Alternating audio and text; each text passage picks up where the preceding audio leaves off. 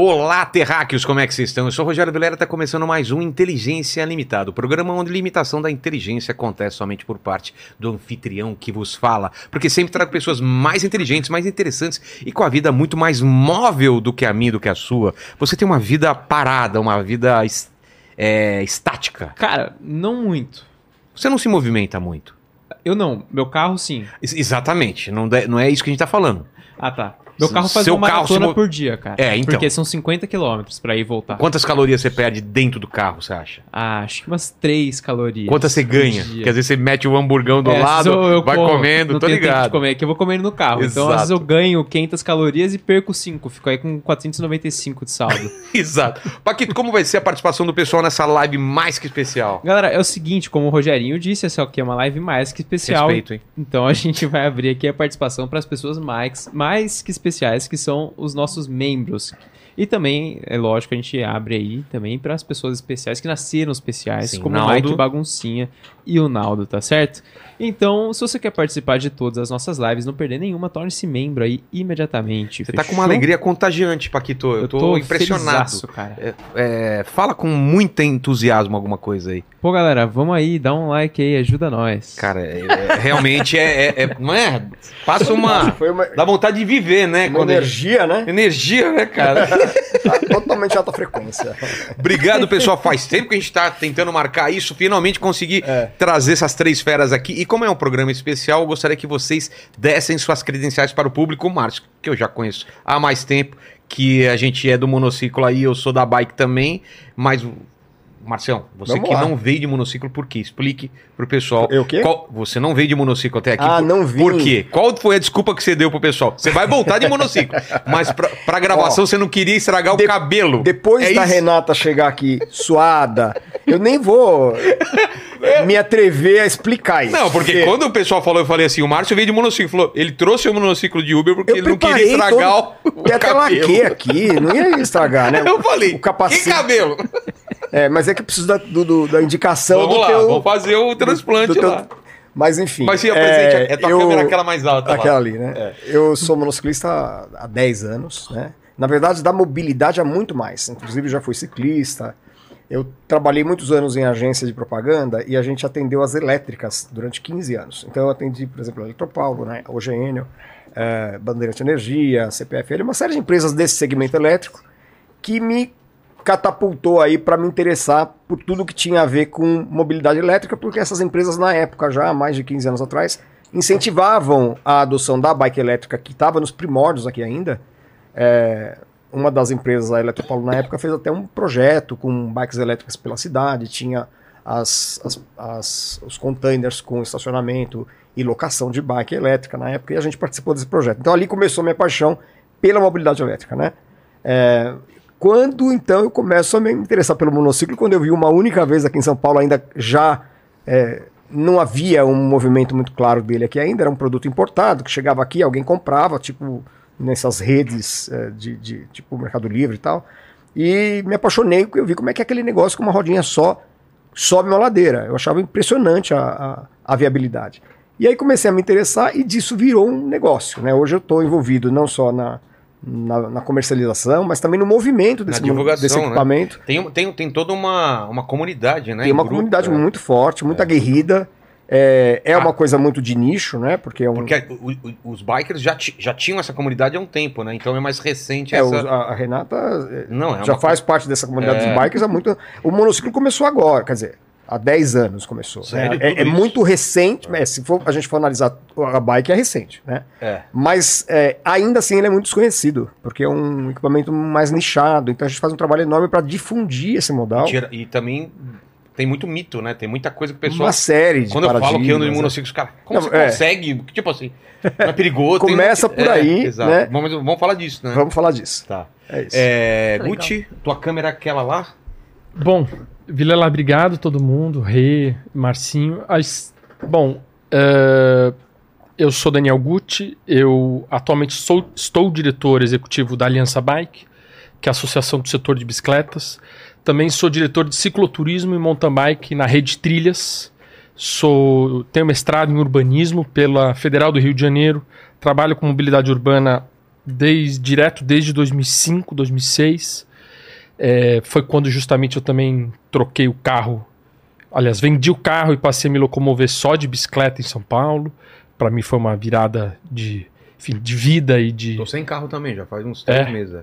Então, e desde então venho dedicando minha vida, minha, minha profissão, minha atividade profissional toda para pesquisar a mobilidade urbana, especialmente mobilidade ativa.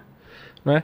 E mais recentemente, nos últimos anos, com atividade mais focada em nível federal, Brasília, advocacia, incidência política, diálogo com ministérios, políticas públicas, e estou aqui para contribuir com a nossa discussão aqui. Exato. E Renata, com a câmera aqui em cima de mim. Vamos lá. Beleza. Bom, eu sou Renata, Renata Falzoni, paulista, paulistana, italianona, né? Nasci na década de 50, portanto já estou rodando há muito tempo. Eu troquei meu carro por uma bicicleta em 76. Eu estava no último ano da escola de arquitetura, né? Porque eu me formei arquiteta. E também porque eu gostava muito de fotografia, acabei saindo da arquitetura e focando no jornalismo. Então comecei trabalhando como fotógrafa, depois como ah, escrevendo também, rádio, fiz muito rádio. A partir dos anos 95 eu entrei em televisão, fiquei 20 anos nos canais de ESPN, fiz Gazeta, fiz também ah, Canal 21, numa época que era bem vídeo reportagem mesmo. Mas sempre com foco na bicicleta, ou primeiro plano, segundo plano, ou implícito. Né? Então, assim, quando eu trabalhei na ESPN, todos os esportes de bicicleta, BMX, Você ficou ciclismo a cara de estrada. da bike, né? Tipo, Totalmente, é né? Pensa em bicicleta, É, pensa sou eu, é né? incrível, né? Não, e as, as pessoas acham que eu sou tremendo atleta, sou tremenda numa vagal, gosto de pedalar tudo, mas eu acumulei assim uma forma física de resistência, Sim. resiliência, né? Aí fiquei um tempão nos canais de ESPN, aí quando acaba essa onda, né? Porque ser jornalista hoje não existe mais essa profissão, né?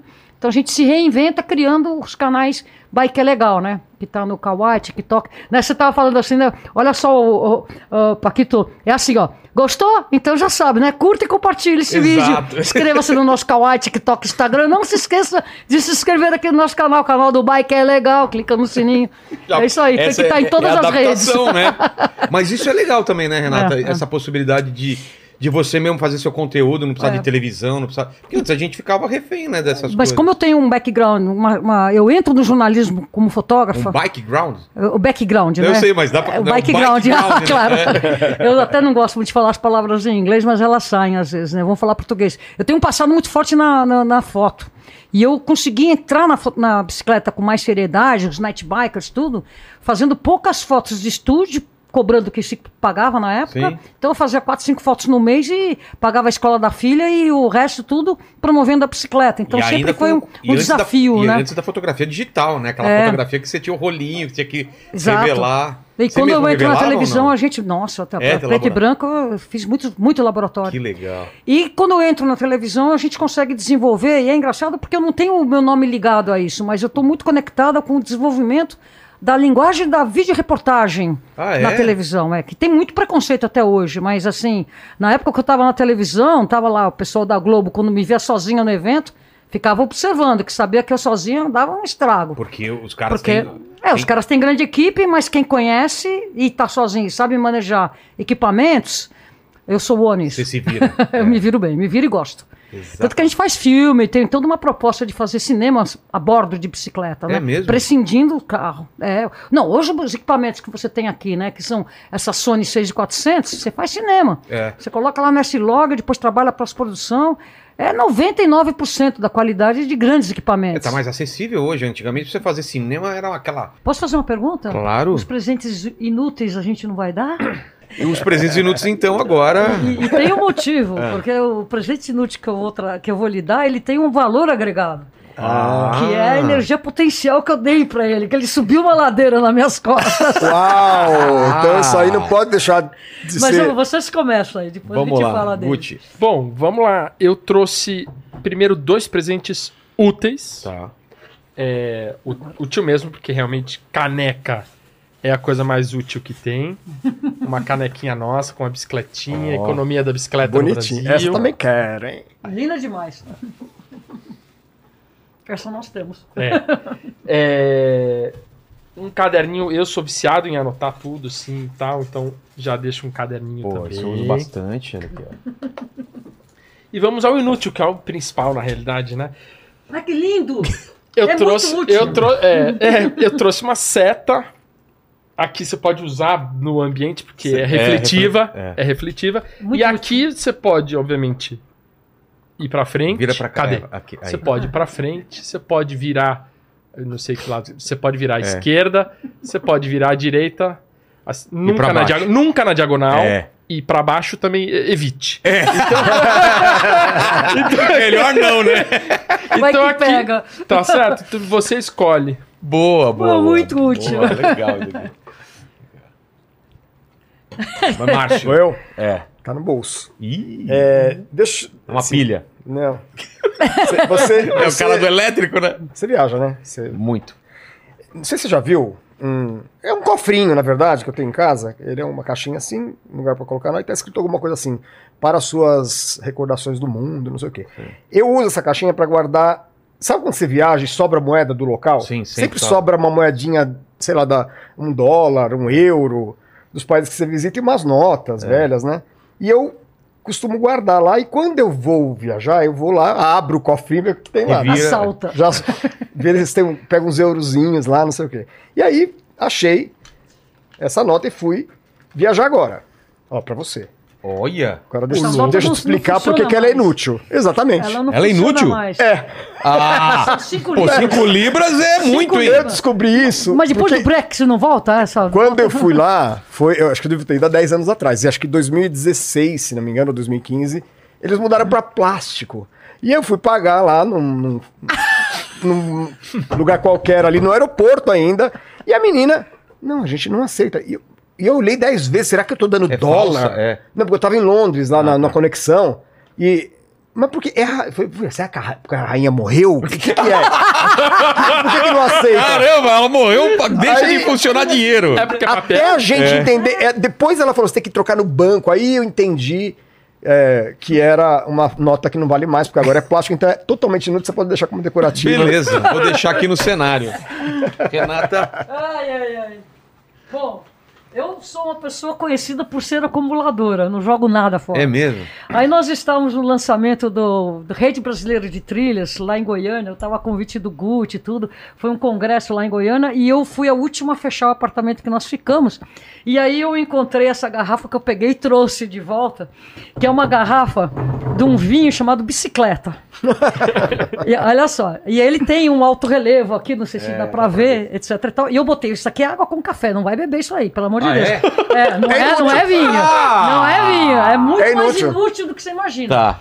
Mas aí eu assistindo o, o, o teu programa em várias vezes, eu, como fotógrafa que sou, né, falei, puxa, vou mandar essa, barra- essa garrafa primeiro pra história, porque eu peguei e encontrei ela no lixo, falei, não, não vou deixar ela aqui, levei pra minha casa, e ela durante muito tempo ficou na minha geladeira com água, como vocês fazem. Sei. Mas ela no estúdio, você trabalha no contraluz, Olha. eu não sei, você no contraluz, você, você tem que virar aqui assim, quando você tem no contraluz, você A- a trabalha bike. as garrafas, você vai ter, agora eu não, não sei como fazer, tá vendo? É. Você vai ter uma, uma relação interessante, tem que É. botar uma luz direito. Sei. Então eu gosto de iluminar as garrafas no contraluz. Essa é a garrafa de um vinho que o Gucci tomou, porque eu bebo muito pouco. Bicicleta. Aí jogou vinho já fora eu foi trouxe. embora, é né? um livro é só- da, da bicicleta. Ao som eu- de Marcos Vale? Como que era a bicicleta? Lembra daquela musiquinha? Lembro. Bicicleta. Não é? tem, tem várias músicas legais. É. Uma delas é o do Toquinho, né? B-I-C-L-E-T-A. É. Sou sua amiga bicicleta. E tem, acompanha um clipe maravilhoso.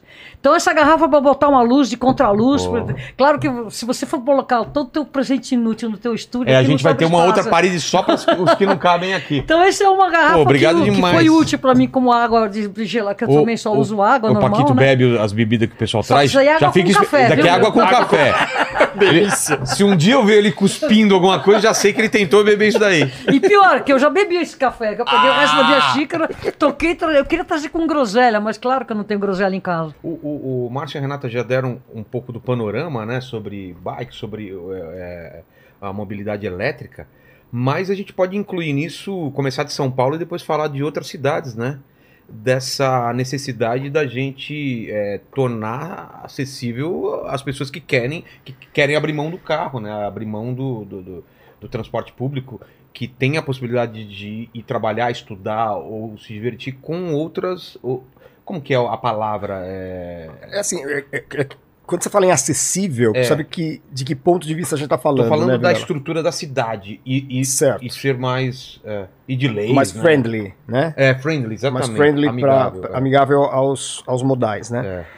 Mas Modal, deixa eu- modal, o que modal é? um termo genérico para veículo, acho que eu É, posso entender modo dessa de maneira, transporte, né? É, termo modal. enxuto para modo de transporte. Tá. Por exemplo, modo- modal é uma é- qualifica algo, né? Então o termo técnico correto seria modo de transporte. Entendi. Mas é importante, assim, a gente qualificar que nós somos dos modos ativos, que é diferente dos modos passivos. Quais que são que os passivos? Ativo é você andar a pé de bicicleta, você tem Tá. uma atividade para se locomover. Entendi. E aí a gente é ah, Ah, preconceituosamente você- você chamado um como não esforço- autorizado. É, no É. código de trânsito isso é definido como propulsão humana.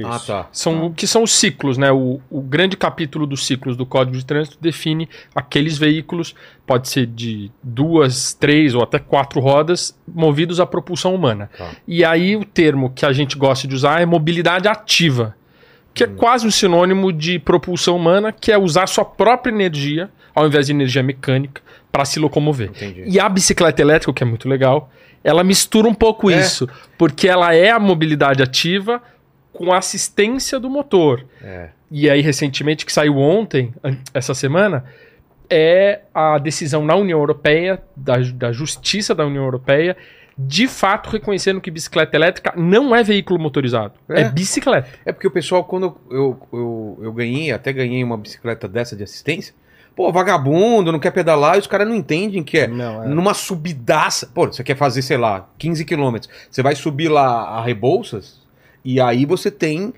Ela, ela facilita duas vezes, três vezes, quatro vezes. Então, dá pra você. Não é que você não vai fazer esforço, mas até sentado você consegue subir, mas fazendo um esforço. E aí vai de você, você quer se esforçar mais ou menos, né? Mas ela não vai pedalar pra você. Essa é a diferença, né? É, mas essa questão de, de falar, né, a gente vê isso muito no- nas redes sociais, né? Quando a gente tá, é, faz uma campanha, alguma coisa, ah, o monociclo é, é o que é mais atacado, porque ele É. não tem nenhuma possibilidade de você usar propulsão humana, É. né? É toda elétrica. É, a né? proposta Ou é eletrônica. outra, né? É, e aí é uma questão de proposta, não dá pra você comparar. Então, quando fala, ah, vai engordar, é sedentário, você vai melhor andar a pé. Não é o monociclo que te engorda, é o hambúrguer que tá na tua mão, né, querido? Pô, Então, assim, colocar a culpa no monociclo, Aí fica sempre essa, essa percepção de que eh, as pessoas só se utilizam de modais pessoais para exercitar, É, e não é, exercitarem-se, né? Não é o caso. No caso, para se exercitar, existe a bike. Então, no caso do monociclo, de modais que não tem essa propulsão humana, é transporte, é mobilidade é. e até lazer, né? É.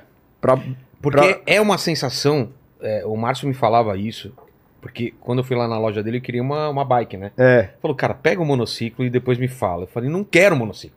Só que a bike, o monociclo, o patinete, a interação com a cidade é totalmente diferente, né? entre É, cada porque- um deles, é. É, porque o monociclo, você tá com a mão livre, você consegue olhar a cidade de uma forma, bicicleta, você, você tem uma outra. Cara, é, é uma, é uma interação com a cidade. A Renata pode falar mais disso também. É uma coisa que quem começa fica apaixonado. É. Porque você no carro, tudo bem. Você tá no dia a dia trabalho, tudo bem. Você tem o carro, tá protegido lá. Agora a bicicleta, você, você tá vivendo a cidade mesmo. O monociclo você tá vivendo a cidade, o patinete mesmo, né? É outra forma de você chegar a lugares que você não vai chegar com o carro, né?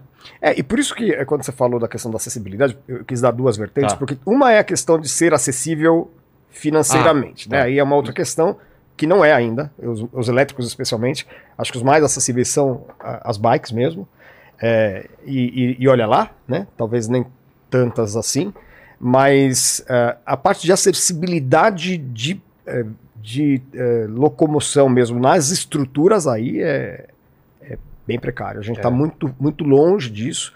Ah, o, Gucci tem muitos dados a respeito, mas se a gente for fazer uma comparação simples, a França tem 10 vezes mais ciclovia em quilômetro quadrado, do que- em, em quilômetro linear, do que a gente aqui 10 em São Paulo. E a, e- e a França, não, Paris.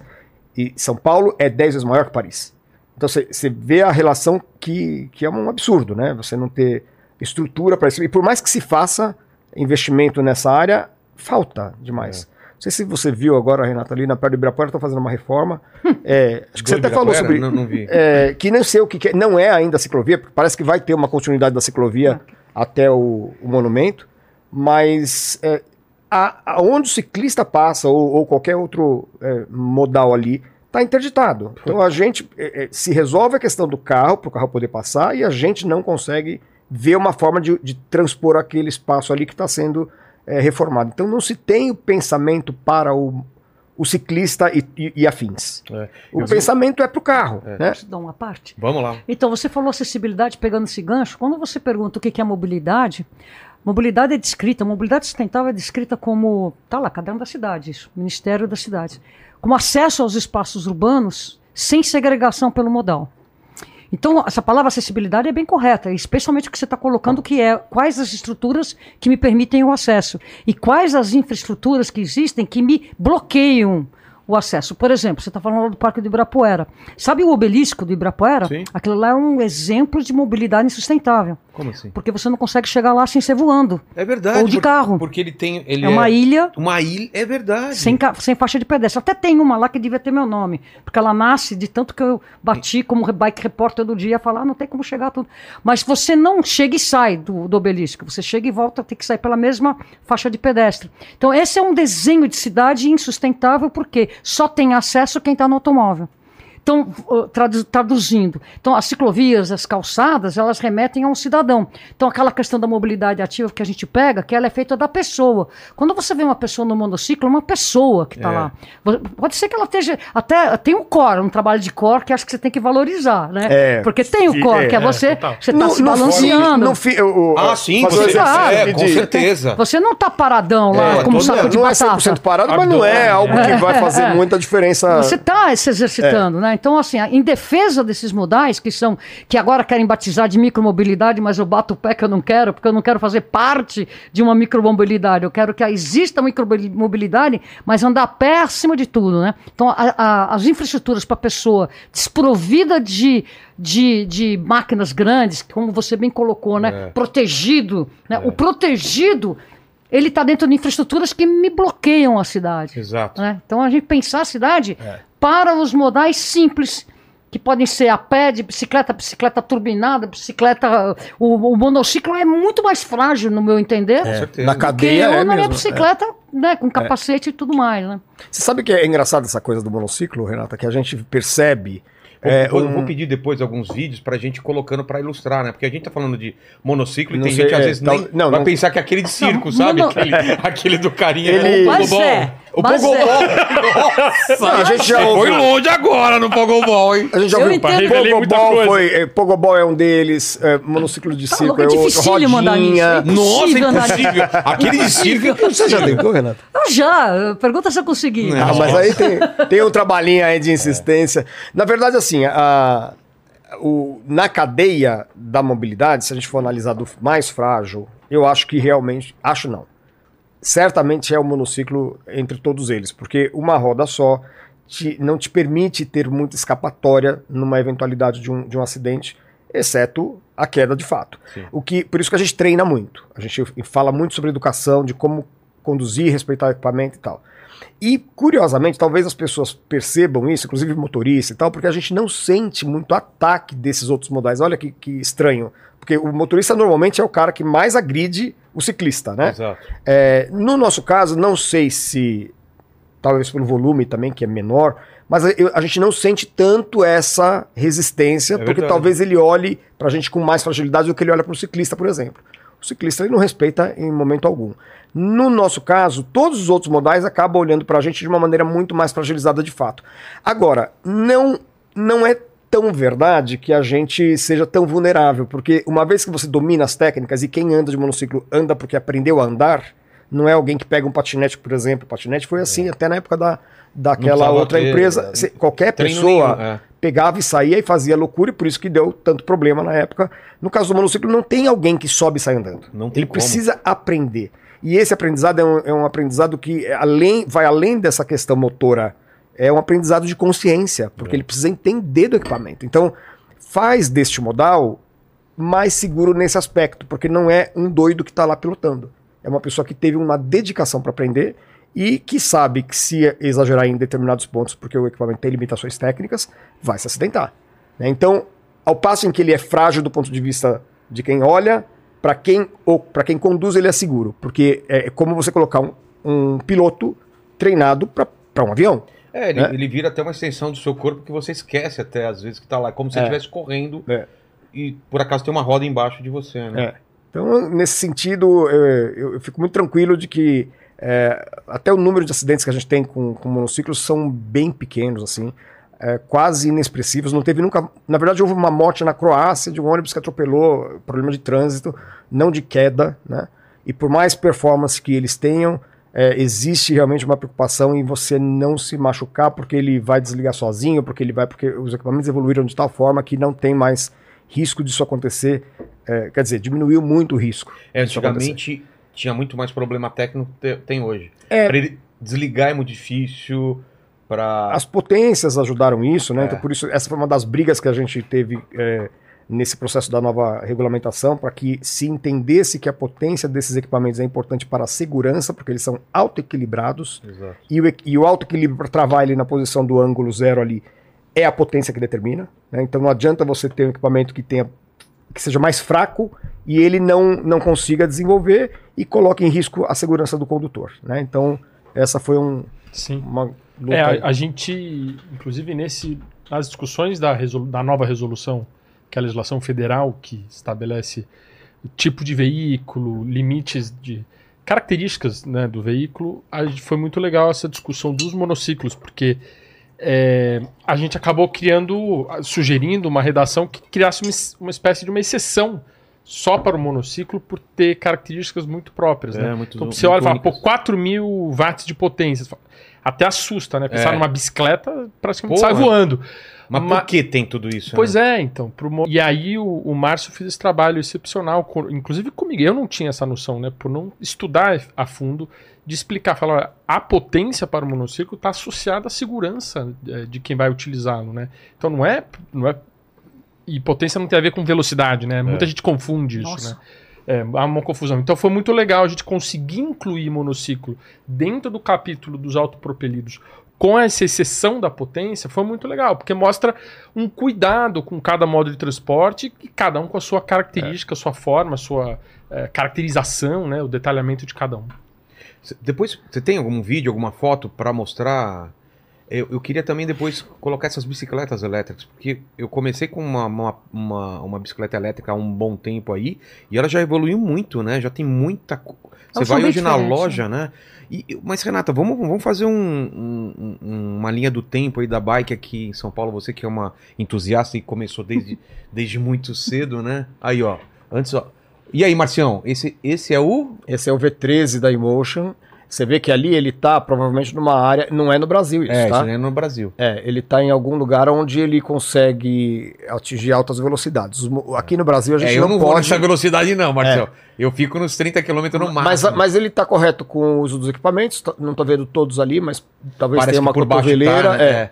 É, e isso aí é um uso mais é, de, de uso quase um lazer, né? Ele tá no, não está numa, numa cidade, né? Está numa estrada, tá. Então, o uso para essas finalidades tem que ser em, hora- em áreas controladas, né? Não dá para fazer essa loucura na cidade. Tem gente que faz momento- trilha com, com ele. É, aí né? sim, trilhas, lugares. Já é, viu isso, Renato? Os Não. cara- tipo, em- no meio não. do mato e pula É. e, e, É. enterra. Monociclo trial. É, É, tem, tem, é, tem, tem campeonato fora do Brasil. Vê se acha algum desse. É, aqui a gente ainda não, não desenvolveu, porque o uso aqui tem sido mais e ele para vai ter mobilidade. firma-pé, alguma coisa urbana. no estilo? Não ele vai entendi, botar Renato. um firma-pé, alguma coisa ou não?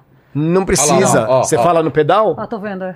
Olha, não, cara. não precisa, Ai, que porque na verdade existem é, umas almofadas laterais. Esse é o S21, né? Esse é o S22, é. 22, ele, tem, aliás. ele tem umas Essa almofadinhas. suspensão, qual que é o curso?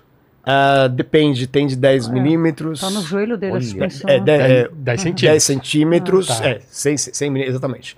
E tem, agora tem um de, de 80 centímetros. Então, Não, você vê, desculpa. né? Desculpe te interromper. 10 centímetros e 8 centímetros, é. Tá, Você- tô me você- atrapalhando com as medidas. Você estava um pouco meio que se jogando para baixo, desculpe, né? Falando que não faz exercício. Olha, olha o É, não, mas trabalho é- de é, perna esse desse cara- cara. não, mas é- Eu tô aí é sentindo um dor atleta, aqui. Não, nisso, nisso aí faz. né? Aí faz, não É, tem aí jeito. faz. A Não, assim, panturrilha, o quadríceps aí. Tem, tem um, um- Se você ficar muito tempo em cima, você sente. é, você sente é. a panturrilha. Você sente bastante Eu demorei até o Márcio, eu reclamava Perna, muito de quadril, dor no olha. pé, né? Até eu acostumar, eu tinha muita dor Mas na tem a ver planta com o do pé. sapato também, É, viu? até que eu achei o, o tênis certo, É. que é mais duro embaixo, e, a posi- e, e também eu consegui agora, é, jogar o peso pra, um, uma E- perna, pra outra. E a evolução dessa, dessa. Aqui olhando, a evolução vai ser fazer backflip, fazer Sim, eh, tabletop. é. Não, Você tá vendo que eles estão indo para todas as É. E é modalidades. firmar pé, não é todas as mano- sapatilha, né? É, É. firma pé, não tem, não tem nada O prendendo. que você chama de firmar pé é o, é o cravo. É, Eu acho que ele tem, ele não É o tá cravo. preso. É o É, é. cravo? É o cravo do pedal, É, né? é, ele clipar. eu fiquei Não, não é que nem na bike. sapatilha Ele tá da bike. Na verdade, Não. ele tem aqueles cravinhos, sabe? A Ele gente tá chama de clipado. spike. Não, não, não, ele tá Ah, simplesmente tá. por atrito. Tá É, Por atrito. atrito. Mas Porque- olha, vai dar o quê? Dois meses pra você começar a ver tabletop, backflip, 360. Na, na verdade, ele- se você olhar ali, manobras. tá vendo essa partezinha branca da, da frente do pé? Aham. Ele é quase. Funciona quase como um clipe, mas ele tá solto, ele só tá encaixado o pé. Pra ele Aí isso poder, vai evoluir. pra ele poder Isso pular, ele puxa por É. cima, por baixo Você desse. pode ter certeza que eles vão evolu- evoluir isso daí para poder fazer manobras em três eixos, isso em muito pouco tempo. Cara. Será? É que fazer, Opa, talvez pode o dizer, movimento pode escrever que a isso gente daí. faz na sapatilha. Aí tem que ser uns mais leves, né? Quando Aí- começar É, a ter... a, a tecnologia chega lá. Agora, outra coisa também que é muito notável é que é essa Insta, né? Porque essa câmera que tá fazendo isso É. tá na mão do cara, né? Não, é, tem um, ca- É tem um incrível, é uma bastão. câmera 360 maravilhosa. Eu tenho essa né? câmera, é, linda. a câmera ela apaga o bastão que você tá segurando, cara, é muito louco. Ele tá, vocês podem não, não- quem tá assistindo não tá entendendo, mas tem um bastão na câmera de- de- no- no- na mão direita dele, com uma câmera na ponta 360 e a própria câmera elimina o bastão. E ele É escolhe lindo. o ângulo que ele quiser. Mas ele tá, ele tem, além do que, a habilidade de ter É. esse equilíbrio, porque ele repare com a mão direita que está segurando a, a câmera. É. Não, não, não nesse caso aqui, o outro que está com a mão esquerda lá. Ele tem, ele tem que compensar esse equilíbrio. Eu sei É. porque eu pedalo né, com, a, com a câmera na mão e você tem que. Você tem um balé aí, né? Exa- Um Mas- balé, E na todos bike eles. ainda é mais complicado. Você tem que É. segurar a bike e Ah, eu segurar não a sei, câmera. né? Mas na bike dá pra monociclo. Eu tenho colocar no certeza que Não, não, mas na bike, na bike como é que você faz? Eu tô lembrando, o piloto de helicóptero sensação. fala que o pil- piloto do avião é um doido, que fala que o piloto do paratente não, tem, não tem juízo. Ô, Vilela, mas, Eu de mas bike a, falo que vocês não têm a juízo. tecnologia na- nas bikes elétricas, a gente monitora isso pelo menos nos últimos 10 anos. É muito impressionante o que, É, né? o que mudou. Nossa. Muito. Assim, primeiro que hoje você já tem bikes elétricas com praticamente o peso das mountain É, bikes. que eram muito pesadas antes. É, mas é Você porque já- era projeto feito de homem para homem, né? Eu sempre Também. gritei É. contra isso, eu quero coisa leve. Isso é verdade. Mas hoje você tem bikes urbanas elétricas com autonomia de 100 km que elas pesam 14, É a minha. 13. É A muito minha- impressionante. é. Eu pedalei uma de sub, sub 13, tinha 12 e pouco. Caramba. É Mountain mu- é- bike ou cidade? Puta, é cidade. É, É, é incrível. Só que assim. você pergunta quanto custa, eu falo, não É, posso Ainda tá comprar. caro? Não dá. Tá, tá Tá, tá faixa de Mesmo quanto lá fora. Eu 10? acho assim, eh, essa é uma boa pergunta. Depende para o que você quer, tá A, certo? a mountain bike que eu tava vendo Mountain era bike nessa elas são mais faixa. caras. É, de É. 8 a 16, né? Porque 8 a também... 16 é que eu quero é setentinha, cara. O quê? O quê? Ela frita ovo? Ela é micro-ondas? É. o que que... É, Você fryer, bicicleta. É, É uma bicicleta full suspe- suspensão integral, na frente e atrás. É uma bicicleta que tem um motor mais leve, Tá. Que é o tal do Bosch, que não tem representação no Brasil, nem vai ter, Vamos ver porque se a gente acha a foto dela. Qual que é essa Uma- ah, não quero nem falar, não, porque é uma marca Ah, tá. que eu não quero ficar dando Não- moral exato, eles né? todos, não. É. Assim, mas quando você tira o motor, sai, sai. Quando você tira a bateria, sai o motor, ela vai cair para 13 quilos e ela com o motor vai ficar em 15,5. Então você estava falando desse negócio da potência da bicicleta, eu fiquei pensando aqui. É. Que qual é o grande problema de você pegar eu, que tenho 1,60m e não tenho tanta força como eu já tive? Você está pilotando uma bicicleta elétrica, uma, uma e-bike, mountain bike, você Sei. tem que. Como é que você levanta? Você levanta na, na rotação, dando É, o motor. é. Aí você tem uma, uma bicicleta muito mais pesada, eu peso 60, se a bicicleta pesa 25, olha o absurdo que é. É. Eu quero uma bicicleta de 15, olha a diferença que faz a proporção entre 60 para 15 e 60 para 25. Você chega cansada nos obstáculos de ficar É. puxando com o corpo para fazer a bicicleta b- ter o balé. Aí os homens que projetam, que tem muito mais força, ah, se acostuma, isso, isso, aquilo. Não está entendendo que a gente precisa de coisa realmente dentro de um, de um, de, de um equilíbrio em relação ao meu peso e potência. Entendi. né? E aí você pega uma bicicleta mais leve, como qualquer uma da linha Super Light, SL, que eles chamam, né? Que é super leve, elas são mais caras. Por quê? Porque não tem ainda grandes quantidades sendo feitas, porque eles não se atinaram que esse é um mercado mais mais abrangente. Assim como não Verdade. dá para você eu pegar um monociclo, se você pegar uma bicicleta pesada, mountain bike, se você não for bom, Você desanima já? ah, você você vai, Vai chegar ter- com muita quantidade de movimento nos, Ah, nos, tá. nos obstáculos. E você vai cair legal. Vai ter. Entendeu? É, vai- não vai ser uma boa experiência, mas Eu quero uma ô, Vilela, pilotagem mas- onde eu sou pilota em relação ao meu corpo de balé. Entendi. É, isso sem, é inter- perfeito. se interromper. Eu acho importante o. Assim, a gente está falando de bicicletas, claro, de alto valor agregado e valores bem inacessíveis. Mas a média hoje no Brasil de preço é 7 mil reais. Uma e Para bike elétrica. Para bike elétrica. É, porque são o maior boas. volume das bicicletas vendidas, e aí entra numa, discu né, numa discussão de quais são essas bicicletas vendidas, são aquelas na faixa ali de 4, 5, 6 mil. Que tá certo, estão sendo vendidas, estão sendo utilizadas, mas tem todos esses problemas por serem mais baratas. Então você tem economia no componente, que não é tão bom. É. Você pode ter problema lá na frente de, de Bateria. desgaste desses componentes Bateria também. às vezes de Bateria, segurança. A bateria, a autonomia vai ser ali na faixa de 20 a 30 quilômetros, que é bem pouco pouco, hoje em né? dia. Mas assim, existe um ambiente urbano que dá para você ter as que bicicletas. você maneja isso, você resolve. é. É. A minha bicicleta elétrica de cidade, ela é muito mais barata. É. E pesa 15 quilos. E Talvez tem ela não autonomia tenha- de quanto? Ah, a autonomia, se eu fizer ela. Tal negócio, daí você entra na bike elétrica, você já toca, toca o dane-se, né? É. Tu, né? O tal do. Você vai no- Dane-se. Vou pá, gastar a bateria, é. Já que eu tô aqui, já. Não... Então, mas se eu for econômica, ela chega a 50. Tá, Econômica, e é- mas é, pode ser mais, mas eu não sou entregadora. entendi. Entendeu? Para mim dá. um- tranquilo, tranquilo, né?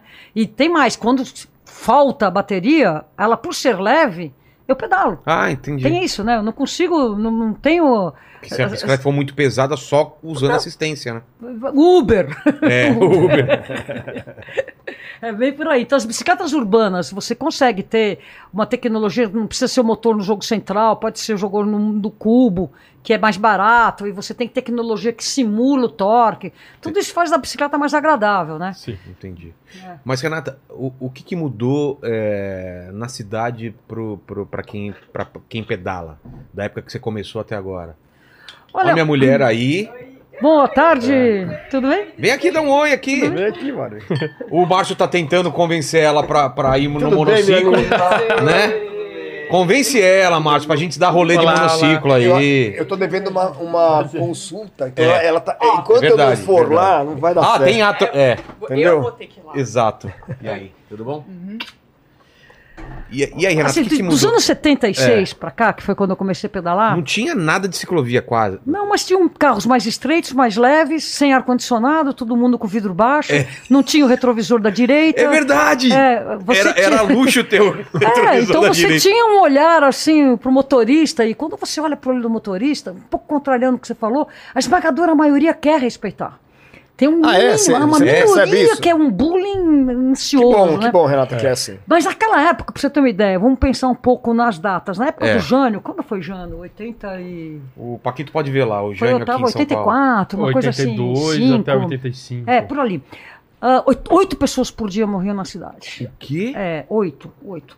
Então você vê que nós tínhamos, ainda que a cidade estivesse, não tinha, não tinha nem as faixas brancas no meio da rua. Sério? Passando sinal vermelho era regra. Be- beber e sair de carro, ninguém nem questionava. E altas velocidades.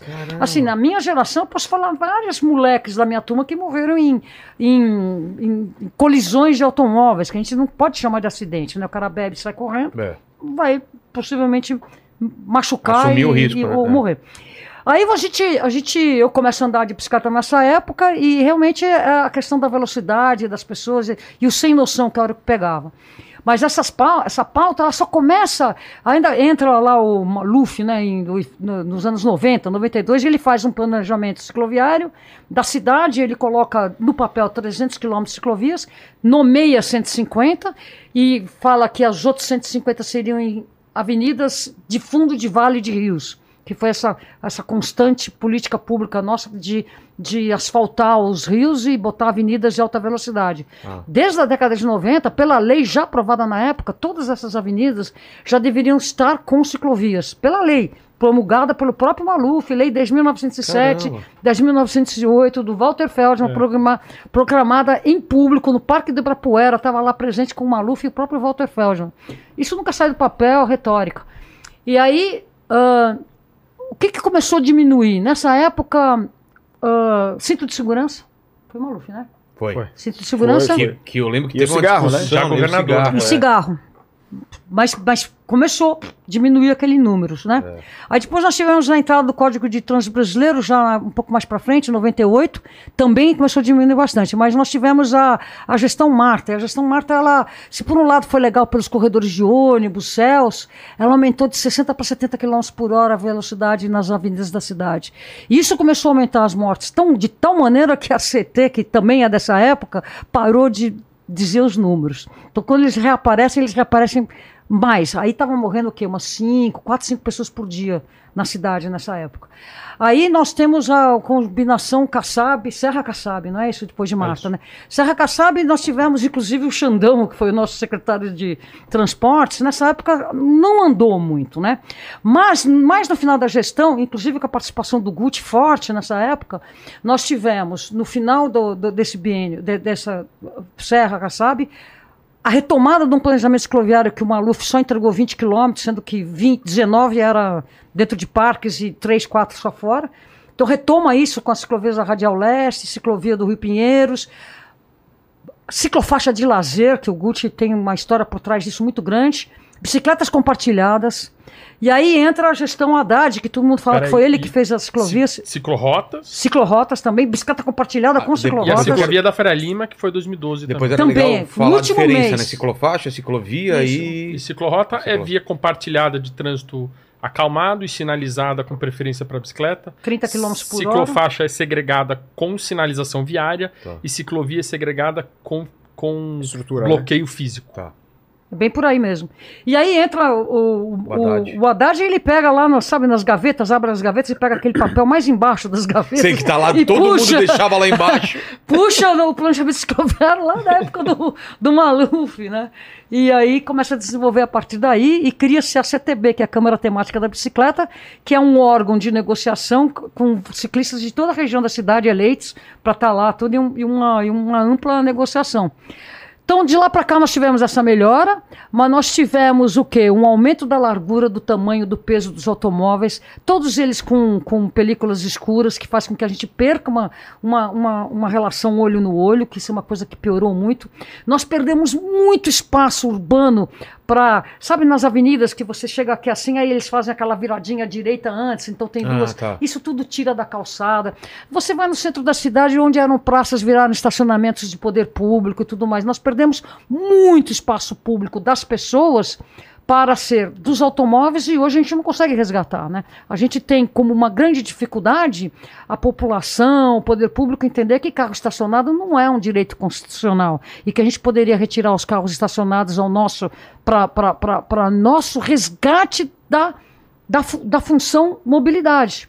E hoje, mais do que nunca, eu acho que a gente deveria ocupar a pista da direita de todas as ruas e avenidas, com carrinho de rolemã, carrinho de boneca, carrinho de bebê, todos os gadgets eletrônicos possíveis e as bicicletas, fazer com que a pista da direita seja de fato 30 km por hora, não importa a avenida que for, né? Para a gente poder realmente ocupar com uma mobilidade feita a partir da pessoa, não dos automóveis. Entendi. É, a Renata conta esse capítulo da história de São Paulo de forma muito perfeita, mas é um- uma tentativa de resgate, de, de enfim, da gente con- reconquistar é, espaço urbano de depois de um século né, de política rodoviarista que a gente tem, pelo menos em São Paulo, que começa no, no início do século XX. Tem um ponto da história de São Paulo que eu gosto muito de citar, que é a década de 20. Em 1927, especificamente, a Light, com todos os problemas que ela tinha na cidade, ela era a detentora do, do- da, da operação dos bondes. Ela apresenta para a cidade de São Paulo, para a Câmara dos Vereadores, para a Prefeitura, um projeto que é o Plano de Futuro, Plano do Futuro da Light, onde a expansão urbana da cidade se daria a partir de linhas eh, de bonde, com aumento e melhoria do sistema de bondes e, pasme, em 1927, metrô subterrâneo. Ela já apresenta um plano de ampliação do bonde e metrô subterrâneo e que a cidade cresceria a partir disso. Naquele mesmo momento, como ela estava descredibilizada perante a prefeitura e a Câmara Municipal, a cidade optou por um outro projeto de expansão urbana, que é o plano de avenidas, na época apresentada por dois engenheiros, Prestes Maia, que depois virou prefeito, e o Ulio Assintra, outro engenheiro, e esse plano de avenidas ditou todo o crescimento da cidade de São Paulo a partir da lógica que a Renata bem pontuou de eh, mega avenidas, a vias de fundos de vale, avenidas de trânsito rápido, e aí a cidade se transforma a partir de uma estrutura viária voltada ao automóvel. Então foi um momento chave que São Paulo poderia ter tido uma história completamente Poxa. diferente. Imagina crescer associado ao transporte público. Ter, ter estação de metrô em tudo quanto é. que Teria mudado, teria sido Nova York, seria outra cidade. Seria outra- Então, é, a história que a Renata conta aqui, né, especialmente dos anos 70 para cá, é uma história da gente tentar migalhas de uma estrutura rodoviarista que transformou a cidade, que arranhou a cidade, fez com que ela de fato se expandisse num espraiamento a partir da lógica do automóvel. E a gente está tentando corrigir isso. É muito difícil corrigir esse um século de política rodoviarista acumulada. Então, quando a gente fala de 700 quilômetros de ciclovias, é um peido. É nada. Tá Não é certo? nada, né? Peido é nada. Então, Não, sabe o que é o curioso, 80%, o só, só uns dados, o Canzinha, 80% de toda a área viária construída é voltada ao automóvel. E tem um dado que é chocante: 25% de toda a área construída da cidade, imagina tudo que nós já construímos na cidade, 25% é só para estacionar carro. Absurdo. Que? É, Por isso que é caro morar 25% no centro. de toda a área construída da cidade de São Paulo. E isso eu tô incluindo Parelheiros, Marcilac, que você ainda tem áreas verdes. 25. Um quarto da cidade é pra gente acondicionar carros. Então é inacreditável o desperdício de Você- área, de espaço.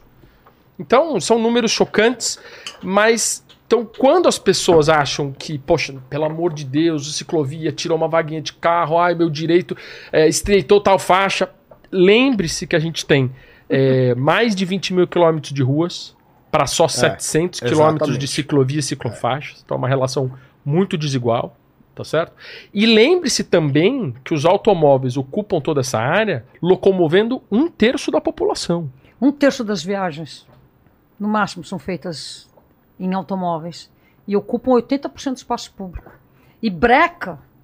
Aí as pessoas ficam focadas no congestionamento. Como que resolve o congestionamento? Não tem solução. Congestionamento, congestionamento é um, um problema inevitável, uma consequência inevitável do excesso dos automóveis. E ponto. O que a gente tem que fazer é isolar do congestionamento a mobilidade ativa, né? O- pode ser elétrico, o que for, as pessoas acessarem um transporte público que não fica afetado com o congestionamento. Entendeu? Fazer com que esse sistema. E tem que tudo- ser tudo trabalhado como sistema. Não adianta também, né? É, porque envolve o passageiro chegar no transporte público com dignidade, não se atirando no meio da avenida para poder chegar no ponto de ônibus. É. Né, Ele tem que chegar por calçadas conectadas, agradáveis, com sombra e água fresca. Porque quem vai no modo ativo quer sim sombra e água fresca, por que não? Né? Então a gente tem que ter essa, essa, essa gentileza do nosso modal ser desenhado para pessoas. A Isso, isso é uma luta, porque você. Só, só, só para te dar um exemplo. A lei que garante que os, os. Você tem uma Política Nacional de Mobilidade Urbana, que é uma lei de 2012, que ela é fruto daquele caderno das cidades, tudo que vem do, do Código de Trânsito, que ela é muito clara.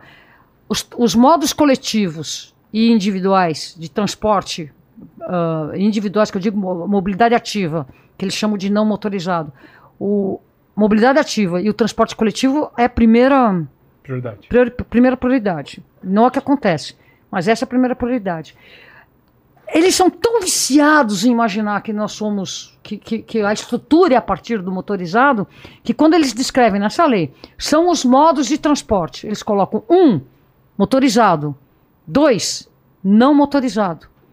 Aí eles vão falar, são os modos de transporte. Um, coletivo, dois, ah, privado, né? Individual. Indi- não, privado. Público e privado.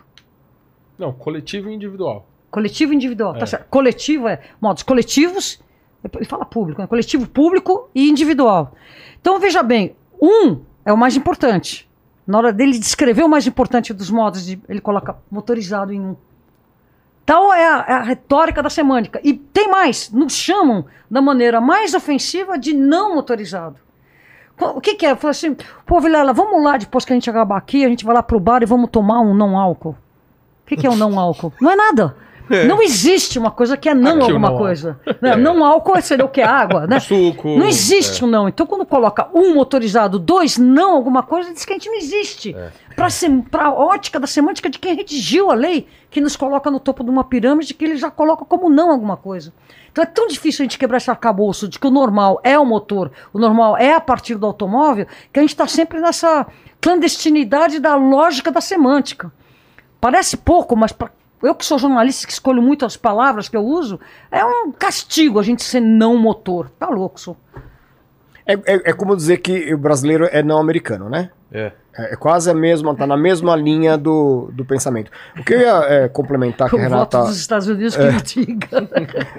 a Renata tá colocando aí, que é, eu acabei de vir de Hong Kong. Foi uma feira que aconteceu lá de é, eletrônicos, do qual tinha muito, muito equipamento de mobilidade elétrica, né? Cheguei segunda-feira e já é a segunda vez que eu, que eu vou para lá, mas dessa vez eu consegui me locomover pela cidade como, como um turista de fato faz lá, né? E a preocupação com o transporte público lá é tão grande, tão desenvolvida, porque lá eles têm os bondinhos elétricos, né? Eu andei desses bondinhos que cruzam a cidade inteira. Só pra você ter uma ideia, Vilela, tem bairro de Hong Kong que tem 20 mil pessoas ou mais por quilômetro quadrado. É uma loucura de gente lá. É, tem, acho que só a ilha e mais uma outra parte lá tem quase a mesma população de São Paulo, da, da, da cidade. Não tem trânsito. Primeiro que todo mundo usa o bonde. É um negócio. E se, se não tem bonde, tem trem. Se não tem trem, tem metrô. É, A malha metroviária é gigantesca. A- as bikes estão presentes um pouco menos lá, porque lá tem um problema de ser muita, muito morro, né? Sei. É, Hong Kong ela é toda construída num morro. Então não tem muito mobilidade individual lá. E eu acho até que entendi que não tem tanto por conta do coletivo funcionar muito. Então as pessoas se locomovem de coletivo o tempo inteiro. Então, é, me veio essa reflexão, Flui, por né? que, que não tinha tanta bike lá, né? Eu vi, não tinha muito modal elétrico, nada, mas é, está explicado, no meu entendimento, por conta do transporte coletivo que funciona demais. Aqui a gente não tem nenhuma coisa nem outra, né? É. A gente não tem, a gente tem carro, e tem rodovia, e tem, e tem estrada, e tem tudo voltado para esse pensamento é, Rodoviarista. rodoviarista que vocês falaram aí. Então, é, essa questão, por mais que a gente tenha defendido aí uma resolução agora, ela é ainda ínfima se você for analisar. Não adianta fazer uma resolução linda que, re- que resolve tudo, mas a gente não tem nem onde circular. Você só bloqueia os lugares onde você pode circular. A malha é aonde a gente está liberado é pequena. Tem até a possibilidade de vias até 40 quilômetros, né? Vias internas, Sim. essas coletoras que a gente pode circular, mas você não tem nem onde circular nessas vias também, porque tem um monte de carro estacionado. Né? Então, assim, é, é, é muito complicado esse processo. A gente precisa realmente é, de, acho que pessoas com uma geração, uma geração que vem aí com um pensamento mais pró mobilidade mesmo, para isso mudar. E a gente continuar tomando essa, essa frente aí para tentar reverter essa situação, porque é bem complicado para quem usa esses modais. E, e as pessoas que têm poder de mudar, elas estão no automóvel. É, quem eu, tá eu no- chamo de quem- senhor É, Mercedes. se o cara não andar, não Eu chamo- começar a andar a pé de bicicleta, transporte sentir, público, né? transporte público, não estou nem dizendo pegar o transporte público no horário que está cheio para entender que ele tem esses problemas. Tentar chegar no ponto de ônibus. Ele vai entender o quanto que falta um olhar para a pessoa na cidade. É. E, quem, e, e- e ainda falando daquele, daqueles 33% dos deslocamentos que são feitos exclusivamente de automóvel, para comparar isso, você tem outros 33, 34% dos deslocamentos da cidade são feitos exclusivamente a pé. Isso quer dizer que a pessoa sai a pé do destino A, chega a pé no destino B. E se ele combina isso com o transporte público, ele vai somar com 67% de todos os deslocamentos. E se você pensar aqueles 30%, 33% de deslocamentos feitos em carro, menos de 20% foi, as mulheres estão lá. E menos ainda elas estão conduzindo. Então você vê a grande diferença que é, a grande. os mais prejudicados nessa história toda, nesse sistema em que a cidade não funciona por causa dos congestionamentos, são as mulheres. Que se danam mesmo, se danam com essa questão de levar a criança para a escola, voltar, tudo. E, e, e tá tudo conectado, né, Renato? Tudo Se você conectado. for analisar, por que, que tem tanto carro e uma pessoa só dentro? Porque essa pessoa não tem condição de ir de outra maneira. Porque ela não tem um transporte público eficiente, ela não tem como circular por um modal individual, porque sai daqui de bike, só a Renata conseguiu fazer com muita destreza, mas Tem você sai daqui de bike e vai até a Paulista. marginal, pro outro lado.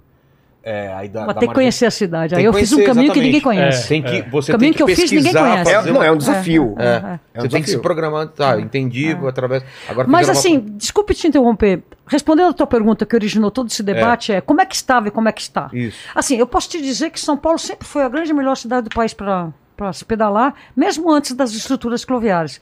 Aqui dentro desse quarteirão expandido, desse centro expandido mais chique, né, dentro das marginais, etc e tal, você tem um motorista que ele quer, na sua natureza, ser um bom respeitador. Mas você tem uma esmagadora minoria que exerce o bullying, que é o buzinar, jogar, são muito poucos. Torna a nossa vida um inferno matam igual, mas são poucos. E a gente conseguiu medir isso quando o Kassab, muito pressionado, foi o Marcelo Branco, que era o secretário de transportes na época, muito pressionado por nós, um grupo de mulheres estava querendo saber quem foram as pessoas que teriam sido multadas por não afastar um metro e meio do ciclista, né? E não existe, ninguém, não existe essa multa porque você não tem como conferir. Essa multa está lá, inclusive ela é gravíssima, tudo, mas é uma retórica, né? Então o motorista ele não pode ser, ele não consegue. As autoridades não têm interesse e não conseguem autuar um motorista que tira a fina do ciclista porque não tem como comprovar. Então fica aquela multa que você vai lá e, e recorre e ganha, porque você não tem uma fotografia comprovando. Aí ele fez a questão da mãozinha na faixa de pedestre, lembra? O Mister Faixa, lembra aquele é uma, uma, uma campanha, zebra. a zebrinha que você botava a mãozinha e aí o motorista passou a parar na faixa de pedestre, caso contrário ele seria multado, que é uma grande, um grande apelo positivo. Tinha sido feito antes uma, uma pesquisa para entender por que, que o motorista não respeitava o pedestre. E uma grande quantidade, chegou a 60%, 70% das, da, da, da alegação era para a própria segurança do pedestre. Então você imagina, o cara não parava para proteger o pedestre. Qual é a lógica por trás disso? Eu venho, eu sou um motorista legal, eu quero respeitar, breco. Aí vem aquele apressadinho atrás de mim, joga a segunda, sai de trás pela esquerda e vai atropelar o pedestre que eu deixei passar porque eu dei a, pa- a passagem. Isso é uma coisa que eu, como motorista, tenho sempre essa preocupação. Eu paro para pedestre, mas eu quero saber se o outro, É, o infeliz atrás de mim, é. apressadinho, se vai atropelar o pedestre que eu entreguei para ele, né? Porque eu que botei esse cara na faixa de pedestre, exercendo o meu direito de respeitar. E naquele momento foi muito interessante, porque foi uma, uma curva de curva de pendente que a gente fala em espanhol, né? Como é que chama de um divisor de águas lá os motoristas passaram a exercer a autoestima de serem respeitadores. Isso é incrível. Quando você faz uma, uma campanha de, de autoestima daquele que quer ser um bom motorista, você acua o mau motorista. E aí a gente teve durante um tempo uma, uma aceitação muito grande, muito, muito gentil por parte dos motoristas que queriam respeitar, que transcendeu o pedestre e foi para o ciclista. Foi uma coisa muito interessante isso. E aí, vamos mudar um pouco o capítulo quando o Haddad consegue fazer uma coisa que é fundamental para você conseguir diminuir as mortes nas ruas da cidade, que é você acalmar o trânsito. Para acalmar o trânsito não é só você a- abaixar a velocidade máxima, é você promover toda uma comunicação de que quando você abaixa a velocidade máxima, você ganha muito na velocidade média. Você gasta menos gasolina, menos pneu, menos. menos você fica mais menos estressado. E o Haddad conseguiu ah, fazer uma coisa muito interessante na, na. Ele diminuiu pela metade o número de mortes nas ruas. Ele pegou a cidade morrendo três pessoas por dia e entregou uma cidade morrendo uma, uma pessoa e meia por dia, que é muito, mas é metade do que ele, do que ele tinha recebido. Ah, e, e aí o Dória foi eleito com aquela. Ah, vamos acelerar, acelerar, vamos tirar. Ele, ele quebrou esse, esse espírito de acalmar o trânsito na marginal. E a gente conseguiu, o Guti, inclusive, batalhou muito, porque ele estava na ciclocidade na época, para, para que nós impedíssemos essa, esse retrocesso no acalmamento do trânsito. São a gente Paulo. entrou na justiça. é. Gan- Ganhamos uma liminar no momento. A gestão do Dória derrubou a liminar no Tribunal de Justiça do Estado. Mas o processo rolou, foi até o Supremo Tribunal de Justiça e tal. É, é um tema polêmico no campo jurídico que é o judiciário fazer uma interferência numa política que é que essencialmente do executivo. Mas para nós é muito claro que se você atenta sobre a vida, acho que cabe ao judiciário, que se acionado, né, é, poder impedir que você está tentando contra a vida. Né? A gente comprovou que o aumento de- dos limites de velocidade das marginais é, iam provocar um aumento de sinistros e, portanto, de mortes de trânsito por conta desse aumento do limite. Nós comprovamos isso. E para nós era bem óbvio. Se você comprova que uma política vai aumentar o número de mortes no trânsito, é natural que essa política tem que ser evitada a, a todo custo, tá certo? Mas, enfim, a justiça não entendeu assim. Você se lembra o nome do promotor que derrubou? O- Por que, que eu pergunto Foi um isso? juiz que deu a liminar, né? Não É. lembro o nome, não. A gente não conseguiu barrar esse retrocesso. Olha só o que aconteceu. Aumentaram as mortes. Eu, um ano depois, eu estava na CBN entrevistando esse, esse promotor e ele assume publicamente que ele voltaria atrás da decisão que ele teve, que foi de permitir o aumento nas marginais. E olha que incrível. na- desde que ah, o, Dória, o, o Dória recebe, o Dória teria feito assim, assim, ó, com os dedinhos, teria surfado uma onda gigantesca no sentido de promover a redução de mortes no trânsito, simplesmente não fazendo nada. Simplesmente dando sequência a valorizar o motorista não estressado e com isso você ter um trânsito mais fluídico, né? Porque nós devíamos estar discutindo ondas verdes, que é você ter blocos de carros correndo juntos, de tal maneira que eles não parem em nenhum, nenhum, Nenhum sinal vermelho. né? A gente tinha que estar discutindo isso e não o aumento da velocidade para o meu carro, para a minha vida, para o meu, não, para eu, eu, eu, né? Olha só o que acontece hoje, você está numa marginal. Aumentaram as mortes, nós, quando entra o, o Dória, ele pega 800 mortes por ano, que vai dar o quê? Duas, três, né? Dois, 800 mortes por Era ano. menos, era menos. É, Ele chegou a 700 e pouco. É. Ficou, ficou patamar, vinha descendo, ficou assim, ó. E agora, com o Ricardo Nunes, ele parou de dar os números. Com certeza já subiu para mais de mil. A gente não tem esses números porque a prefeitura parou de, assim como a Marta fez, o Ricardo Nunes parou de fornecer os dados de mortes nas ruas da cidade, porque pega mal, né? Cria prova é contra si É. próprio, né? Mas só para finalizar, para entregar para vocês. Você vai lá na marginal. Eu guio muito pouco na cidade, mas sempre pego a marginal porque eu vou, eu viajo. Tá todo mundo a 70, pode 90. Tá todo mundo a 70, porque essa é a velocidade confortável. E tem os poucos a 90 fazendo tsa, tsa, tsa, fazendo zigue-zague, estressando todo mundo, causando os incidentes, causando tumulto. Esse cara sai da marginal, ele, ele são poucos, mas são os mesmos que nos atormentam a vida na cidade. Então era muito fácil você resgatar a autoestima dos bons motoristas, que são a esmagadora maioria, que estão na rua, valorizar esse comportamento e fazer da cidade mais calma. Porque São Paulo ainda é a melhor grande cidade do Brasil para se pedalar de longe. E olha que eu voltei de Vitória, voltei de Curitiba, voltei do Rio de Janeiro. Já nem sei mais o que recentemente. Brasília, tá louco, Brasília. Brasília não é bom? Ah, Ah, é? posso falar sobre Brasília Porque um tem aquelas- programa inteiro. Tem aquelas avenidas grandonas, né? Eu, eu Tem imaginei que era também, melhor. né? Tem, isso, ciclovia? isso é sempre, para nós, uma experiência muito ruim. É? Né? Avenidas largas e de alta Ah. velocidade são sempre Não, as piores experiências. Quando você quer baixar a velocidade, você não é só botar uma placa 30 por hora. Não você tem adianta. que dar condições para que as pessoas se sintam estimuladas a diminuir a velocidade. Se você está numa avenida larga com 4 metros na tua faixa, o que, que você vai fazer? Acelerar. Ah, acelerar. Até eu faço isso. não é? Não. Qualquer um faz isso. porque tem- é um porque estímulo tem, do é, ambiente. Tem uma coisa que é a velocidade de projeto, né? Que no momento de projetar uma via, engenheiro de trânsito, ele desenha para, para uma determinada velocidade.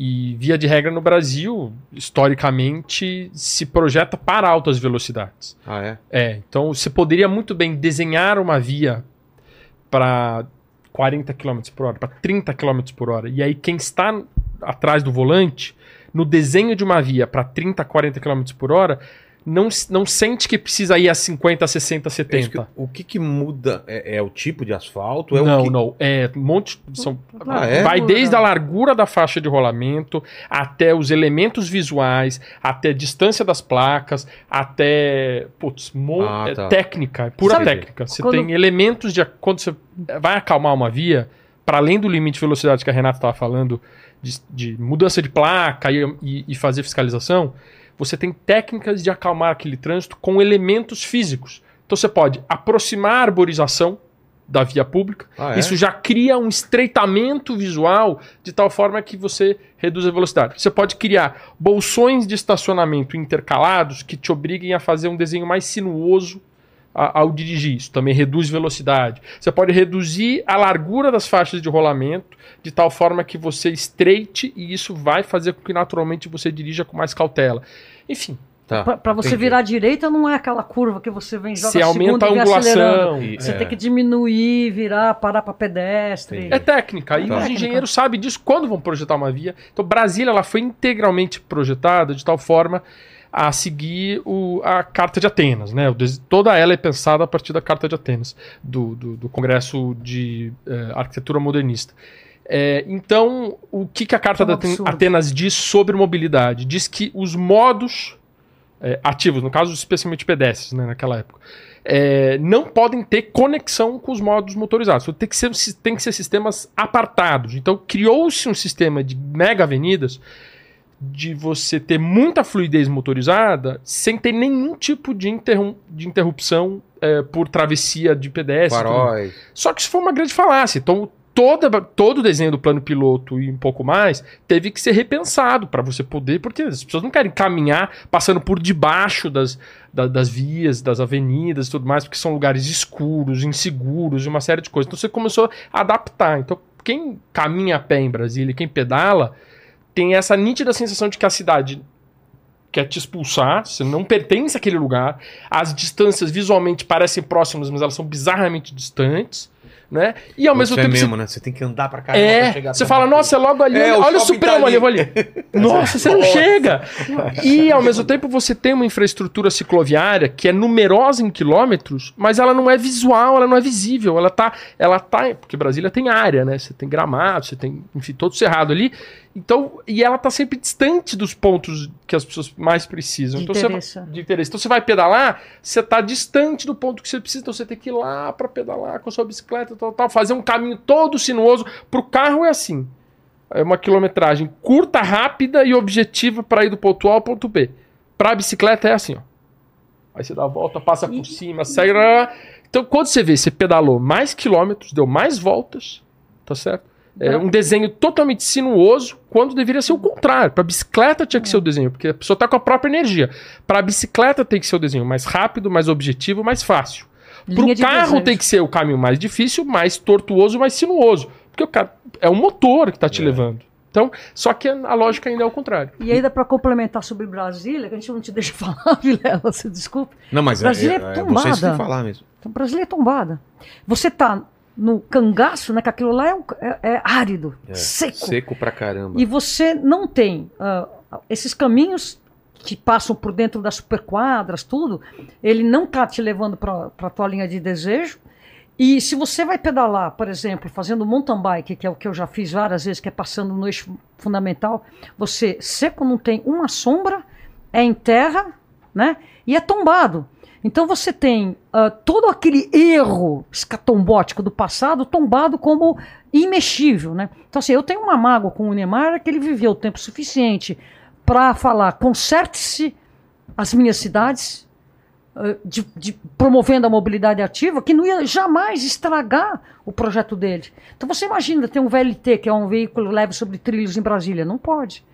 Imagina que ah, o centro de Brasília, outro dia até quebrou um pouco a minha palavra, mas que eu, eu soube durante o tempo, parece que não é bem verdade, que o marco zero do Brasil é uma rodoviária. Que, que é a coisa mais. mais Emblemática. emblemática, de que não dá nem uma estatuinha.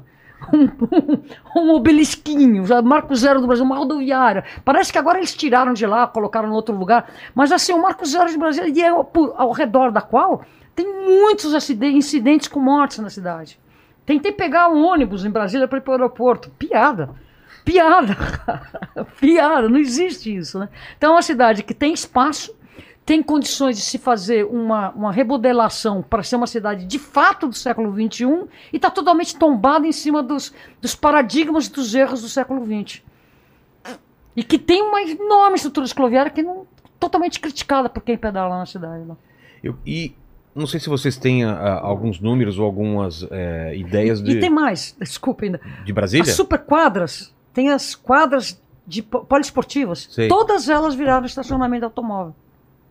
Olha que grave isso. Você vai lá, sabe onde tem, era a pessoa estava É. Sei. dando baixa. Virou estacionamento de carro. Porque não tem. O Debar não imaginou que fosse ter tanto carro para poder colocar em lugar nenhum. Então Entendi. ocupa os espaços de saúde das pessoas.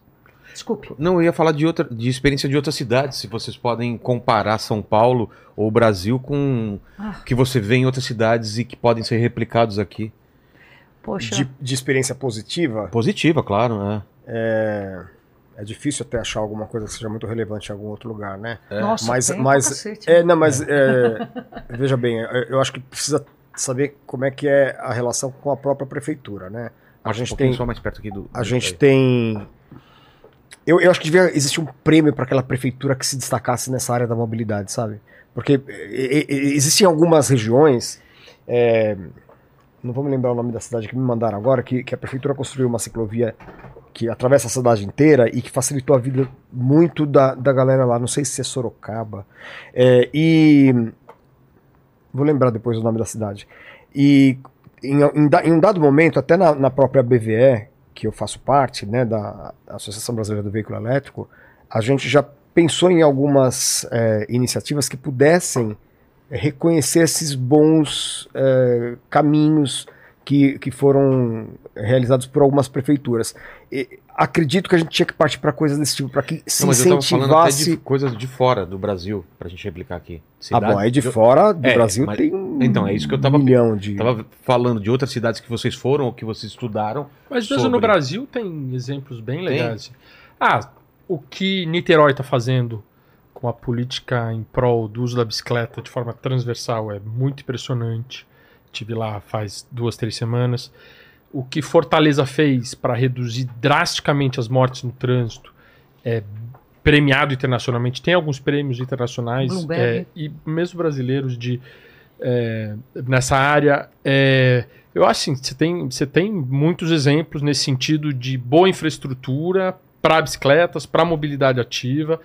Tem um, um- um movimento acontecendo de restrição de circulação de automóveis e de promoção de, de devolução de espaço para as pessoas, muito associado ainda aos domingos, aos finais de semana, para o lazer, mas já é um movimento interessante, né? É, então, a própria cidade de São Paulo acabou de fazer isso na região da Liberdade, uma coisa que há 10 anos a sociedade civil vem pautando a prefeitura para dizer, olha, não dá para continuar é, naquela região que aos domingos você tem dezenas de milhares de pessoas a pé, se espremendo em calçadas estreitíssimas e uma quantidade ínfima de automóveis passando. Então, Abriu-se para as pessoas espaço, restringiu-se a circulação de automóveis. Então, tem esses exemplos. Fora do Brasil, aí é inacreditável. Aí é difícil a gente fugir dos melhores exemplos eh, na. Europa, na Europa. Mas eu acho que vale citar muito fortemente Bogotá e Cidade do México. São duas cidades Ah, é? que, cada vez que eu vou num intervalo de 10 anos,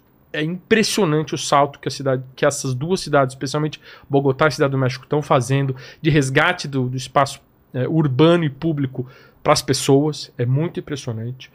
É, cidades, é, bom, europeias é sacanagem, né? Pegar todas elas, né? É, da- Amsterdã, Paris tem. Paris é, é talvez o exemplo mais interessante hoje na Europa recente, né? O quê? Que- Como que funciona? Paris da pandemia pra cá é, Aproveitou. resolveu que é, primeiro Paris nunca foi uma cidade com alto índice de uso de bicicleta, Ah, é? nunca foi. É. Não, não. Alto índice de metrô, de uso de metrô, muita gente caminhando, muita gente, mas baixíssimo percentual de viagens de bicicleta. E motorista acelerando. E motorista acelerando. Muito uso de carro também, especialmente na, na banlieue, né? no- na, na parte mais periférica. E aí, de repente, Paris fala assim: não, bicicleta vai ser um dos eixos estruturantes da mobilidade da cidade, vamos ampliar a malha de ciclovias, vamos fechar a circulação de automóveis para criar grandes corredores para a bicicleta, vamos integrar tudo isso com o sistema de transporte público e vamos crescer a- participação da bicicleta. E assim, em questão de cinco anos, a paisagem da cidade mudou completamente. Você tem congestionamento de bicicleta nas principais avenidas da cidade hoje. Ou uma política, só para concluir, uma política como a da Pa- Paris Plage, que é a, a beira do Sena, do Rio Sena, e que hoje não se discute mais aquilo lá é, ser uma via de trânsito rápido de automóveis. Agora a discussão é justamente consolidar o- algo que era só para o verão o que para que o tempo todo. Ah, ele tira os automóveis e transforma numa grande praia. Ah. Praia, leva areia, faz com que as pessoas É curtam isso. aquele espaço. É muito Vê se impressionante. acha foto, Paquito, pra ver como ficou. É muito impressionante. Então, assim, t- Como que ele os exemplos lá? estão explodindo há muitas O décadas. que, que ele procura lá pra mostrar as Acho fotos? ótimo, Ah, acho legal. ótimo. Não, mas o, Tanto o congestionamento de bicicletas, tem vídeos e vídeos Nossa. disso no, no horário do Rush em Paris, quanto O a Gucci. Paris Plage. Em 20 é anos. parriplagem? Paris Plage é Tá. praia de Praia Paris, de né? Paris. Tá. É que é incrível em 20 anos que eles fizeram. E o maior desafio, por que, que a gente não consegue fazer? Porque a gente não conseguiu desvincular esse tipo de, de programa de política partidária. É. Ela não entra como uma política de Estado. Então, assim, a interrupção das construções das ciclovias na cidade foi nitidamente uma oposição à, à gestão Haddad, como se ele tivesse inventado essa, essa pauta. É uma coisa que nos incomoda muito, porque nós estamos há décadas trabalhando. Lembra que eu falei que o Haddad tirou da gaveta os últimos papéis? Então é muito injusto falar as ciclovias Haddad, pelo amor de Deus. Nós estamos trabalhando há 40 anos no tema Isso inclusive atrapalha, então, né? muito, Muito. muito, partidariza. Eu me lembro, logo depois que entrou o Dória, né, que o Dória foi eleito, ele, o Dória foi eleito num domingo, na quarta-feira ele teve um protesto na frente da casa dele. Nós fomos lá porque ele, tava, ele foi eleito dizendo que ia parar, tirar as ciclovias. Né? Foi uma pauta dele. Um programa de retirada das ciclovias que nós gastamos fígados para brecar. Né? E quando a gente, quando a gente começa aquela o que foi feito? Os ciclistas fizeram, junto com a prefeitura, uma pesquisa sobre as incidências de, de sinistros ao longo das ciclovias. E aí concluiu-se que por onde passam as ciclovias houve uma redução muito grande de sinistros, de mortes e de lesões de pedestres, ciclistas, de passageiros, de, de, to- de todo mundo. Então, por onde passam as ciclovias, você teve uma redução muito grande de mortes e de lesões no trânsito. Então, com isso, com isso, o secretário, o primeiro secretário de mobilidade, que era o Sérgio Aveleda, ele chegava assim num, num vereador: Ah, você quer tirar a, ciclo- a ciclovia da Avenida X? Ah, Avenida X houve uma redução de 80% das mortes. Assina aqui que você está tirando essa ciclovia. É. Aí ele deu uma, uma brecada. Mas foi, não foi uma, uma coisa da política do, do- do- da gestão Dória, foi uma coisa da nossa resistência. Então nós tivemos que doar fígados e mais fígados para conseguir manter o programa cicloviário que está empacado. Está empacado. Está parado. A, a gente fa- fala-se que nós tenham- tenhamos 700 quilômetros de ciclovias, mas a verdade é que elas vêm sendo retiradas ou pelo sucateamento ou pelos, por esse plano de recapeamento que retira. Quando é ciclofaixa é pior ainda, porque retira os tachões que são caros. O que, que é tachões? É... Tachões é aquela, aquela, aque- aquele Popularmente obstáculo, chamado tartaruga. Ah, né? tá, tá. tartaruga, né? Retira-se os tachões, eles são caros, eles não voltam, e a licitação para o recapeamento não inclui a devolução da ciclovia. Então eles estão, elas estão sumindo. E elas estão sumindo nos lugares mais precários, que são os mais difíceis, que são os grandes entroncamentos, os grandes cruzamentos, elas somem justamente ali, que é o lugar que você tem que estar sinalizado, que é onde acontecem ah, estatisticamente os maiores sinistros, que são os cruzamentos. Né? Olha a Então- foto que eles colocaram, olha que legal. Aí passa uma é avenida. lindo. Então imagina, Caramba. compara um espaço como esse, É. congestionado de automóveis, e um espaço como esse voltado às pessoas. Né? Agora, Paris vai ganhar mesmo a briga quando tirar o carro ao, ao, redor, ao redor do É. Arco do Triunfo, né? Lá É, um aquela. Lá é uma horror. loucura lá. Pra você ter uma ideia, o seguro de automóvel não paga sinistro lá. Sério? De tão doido que é aquele Tão negócio de entrar e lugar. sair daquilo Tá lá. louco, mano. Tem, tem um filme, né, que os caras não conseguem sair, fica rodando lá em volta. Não é? Mas, Vilela, vo- você vai gostar disso. É, as capitais europeias que a gente cita como referência para bicicleta, é, elas têm muito uso de carro nos subúrbios. Subúrbios mais ricos, né? Sei. Mesmo se você pegar Amsterdã e Copenhague, duas cidades referência, tem um percentual altíssimo, chega a 50% de viagens de carro nos subúrbios. E como é que as prefeituras dessas cidades estão estrategicamente trabalhando para reduzir o uso de automóvel nesses lugares? Estão combinando uma política de ciclovias largas e amplas chamadas de cycle highways. Então imagina uma highway de automóvel De- só para bike. Nossa. Cycle Highways. Combinando as Cycle Highways com bicicleta elétrica. Então, uma pessoa que mora no subúrbio e trabalha a 20 quilômetros da sua casa tem acesso a uma ciclovia ampla, larga e linda, com uma bicicleta elétrica que é estimulada nesses países todos, né? O governo até paga parte do que você investiu numa bicicleta elétrica para você largar o carro. Entendi. Isso está funcionando. Por isso que na Europa há uma febre de bicicleta elétrica, porque é, reconheceu-se que a bike elétrica, no processo de migração do carro, É ela é fácil. muito mais fluida. Ela é muito É, mais a pessoa- natural. A pessoa não precisa ser um atleta, né? Assim, Sim. Pra pedalar Sim. 20 quilômetros, ela, ela, facilita. e ela encadeia bem as viagens, né? Quando É. a gente É pensa. É, é demais, é Quando a demais. gente pensa em e tem um migração valor, né? Que é, que é esse valor é acho que é 500 euros, se eu não me engano, para você trocar a tua velha bike para comprar uma bike elétrica. É, depende do país. A Na França, por tem- exemplo, acho que é a França 500 tem, é, euros. é, É. tem um programa assim. É. É, é, é incentivado Não, isso. são políticas É. públicas pensadas na, na migração, É. a partir da mudança. É Podia ter incentivo, esse tipo de incentivo aqui, né? Para modais elétricos, para Bom, bicicleta. aqui, pra começar, que o IPI de uma bike elétrica no Brasil é 35%. É, Só o. IPI. É mais que bebida alcoólica. É. Começa por aí. Putz. Mais que bombinha. É, mais que granada. Mais tá, que e- granada. e aí- mais que ainda na- esmeraldas. Na nova questão aí do, do novo. Da nova classificação fiscal, pior ainda, né? Que é- a gente agora está conseguindo tirar da, daquela vertente de se colocar no imposto seletivo, não é isso? Ah, da reforma tributária? Da reforma Como assim? tributária. É, é. Enfim, é, a- não, tá, não vou dizer que tá resolvido, mas tá caminhando para isso. O, o- o Brasil, ele condenou a bicicleta desde o dia que se criou o estudo do Brasil. Então você vê que. qu- Quantos anos tem o censo brasileiro?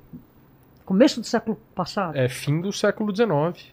Fim do século XIX. É. Se fazia o censo. Sim. O censo é um raio-x da sua, sua sociedade. O Claro. primeiro bem de consumo do brasileiro, no começo do século XX, era a bicicleta. Não tinha nem geladeira, que não existia televisão, só na década de 50, tudo. Então, assim, para uma família se locomover, era bicicleta e não era nem um bem de consumo barato. O censo nunca perguntou quantas bicicletas a família tinha. Só veio perguntar agora, recentemente no penúltimo censo que foi feito, de tanto que a gente colocou essa questão. Como é que você vai conhecer a sua sociedade? É. A sua sociedade E não não entrou no questionário longo, entrou, né? entrou só na amostral, nos Na 11%. É. Então você vê, a, a gente tem um DNA de que bicicleta é algo a ser esquecido, a ser banido, e que a motorização é o correto. Na redação da lei, na forma como as políticas públicas são instituídas, na forma como se trata o cidadão que chega de bicicleta. né? Tem- Você tem tudo isso, assim. Exato. E agora com os entregadores ficou escancarado isso, né? Quando a gente denunciava, chego de bicicleta, sou maltratada, ah, ah, também é você, né? Agora quando chega um entregador, ele não é recebido como um cidadão. Ele é um cidadão de segunda categoria. Dentro da nossa sociedade, o cara que vem de bicicleta, ele já tá... E todas as políticas públicas meio que denunciam essa, essa pouca relevância. Exato. Eu vou pedir pro, pro Paquito levantar uma pergunta pra gente do chat e o Márcio preparar aí pra mostrar o, o bichão aí, ó, que ele veio. Que ele vai voltar com Mono- ele, né? Agora Monociclo que eu juro Mas que eu vou é- aprender a andar. Você sabe que teve uma coisa depois que acho que é bacana Ah, gente. era legal pegar uma, uma- uma- uns vídeos de uns velhinhos andando. Tem, você Tem. tem, tem- Mas tem um, um legal que acho que o Paquito pode procurar aí depois, que, é- que aconteceu agora em Curitiba, que foi o desafio intermodal. 15º desafio intermodal da Universidade Federal do, do Paraná. E eles colocaram vários modais para chegarem de um, irem de um ponto A até o ponto B para ver quem chegava mais rápido. E você acredita que o monociclo ganhou o primeiro e o segundo lugar? Parabéns. Caramba. É claro que a bike vai perder, porque ela é ativa, né? Não, Não, vai é conseguir claro chegar junto. Ah, sim. Coloca um bike louco lá. É, coloca um. É, não Um vou duvidar. fixeiro, É, é. Coloca um Não cara vou que. ali- não, aliás, se não me É engano, o terceiro é o ciclista. É. Depois é, Tem que conferir, Ciclista mas. juizado. A hora que você viu, Paquito, procura depois É, aí os, a. os desafios que a gente fez em São Paulo, a gente não incluía É a por isso que monociclo. nós estamos colocando a gente não incluiu É, agora precisa não colocar, mas ó, foi lá, você 15 imagina. desafio intermodal é, da, da Universidade Federal do Paraná. Foi em Isso foi em Curitiba, agora, Curitiba. foi agora, foi agora, foi muito legal. Parabéns, parabéns. Como que a gente mostra isso? Você consegue levantar? Que a gente tem que- Ah, o fazer-. Ixi, A gente tem que ocupar 30 a pista da, da 35 direita de todas as ruas e avenidas Ah, com, com esses. Coloca aqui na cadeira, aparece, Paquito? Vamos ver aqui, ó. Quanto pesa, hein? Esse aqui 35. 85. Vamos lá. Vai aqui? É. Vai. Olha só Ah o muque do cara, ó. Ó. Olha Aí. o muque do cara. Vamos lá. Meu Deus, olha a suspensão, que linda. É. Não, ele é fantástico. Eu vou ligar. Só Eu, uma corrigida na, na, na câmera para abrir um pouquinho mais. É, um- é um Ah, choque ge- próprio, na geral aqui? próprio de monociclo ou é É, não, adaptado? é é de adaptado. bicicleta. É de Ele bike, bicicleta, né? É é. traseiro, né? É. A AR, é, e esse curso aqui, se não me engano, esse curso tem oi- 80 milímetros, Tá. né? Esse, esse modelo é o S19, é um lançamento da Kingston aí. É, Eu tenho o S18. Isso daí é né? areóleo e você tem uma trava, né? Que eu tô vendo que você tem uma trava no teu choque. Aqui? Aí embaixo. Não, embaixo. Aquela alavanquinha azul. No choque. Ah, É, sim, é, sim. isso aí, você, é, você pode é. travar, ela pode, você pode deixar choque, ela né? simplesmente sem suspensão nenhuma, né? Legal. Você, você liga ou desliga. E aí ele tem uma série de recursos, né? Então, por exemplo, aqui tem um painel de LCD que mostra toda a, é o computador de bordo do Ah, equipamento, dá ver? Que ver, lindo. é. Isso tá marcando é a bateria? É, Bateria 96%. 96%. Essa bateria aqui, a autonomia dele é de 130 a 150 km com uma única carga. Tá 96 porque o Márcio não veio com. Tá ali um pouquinho menos.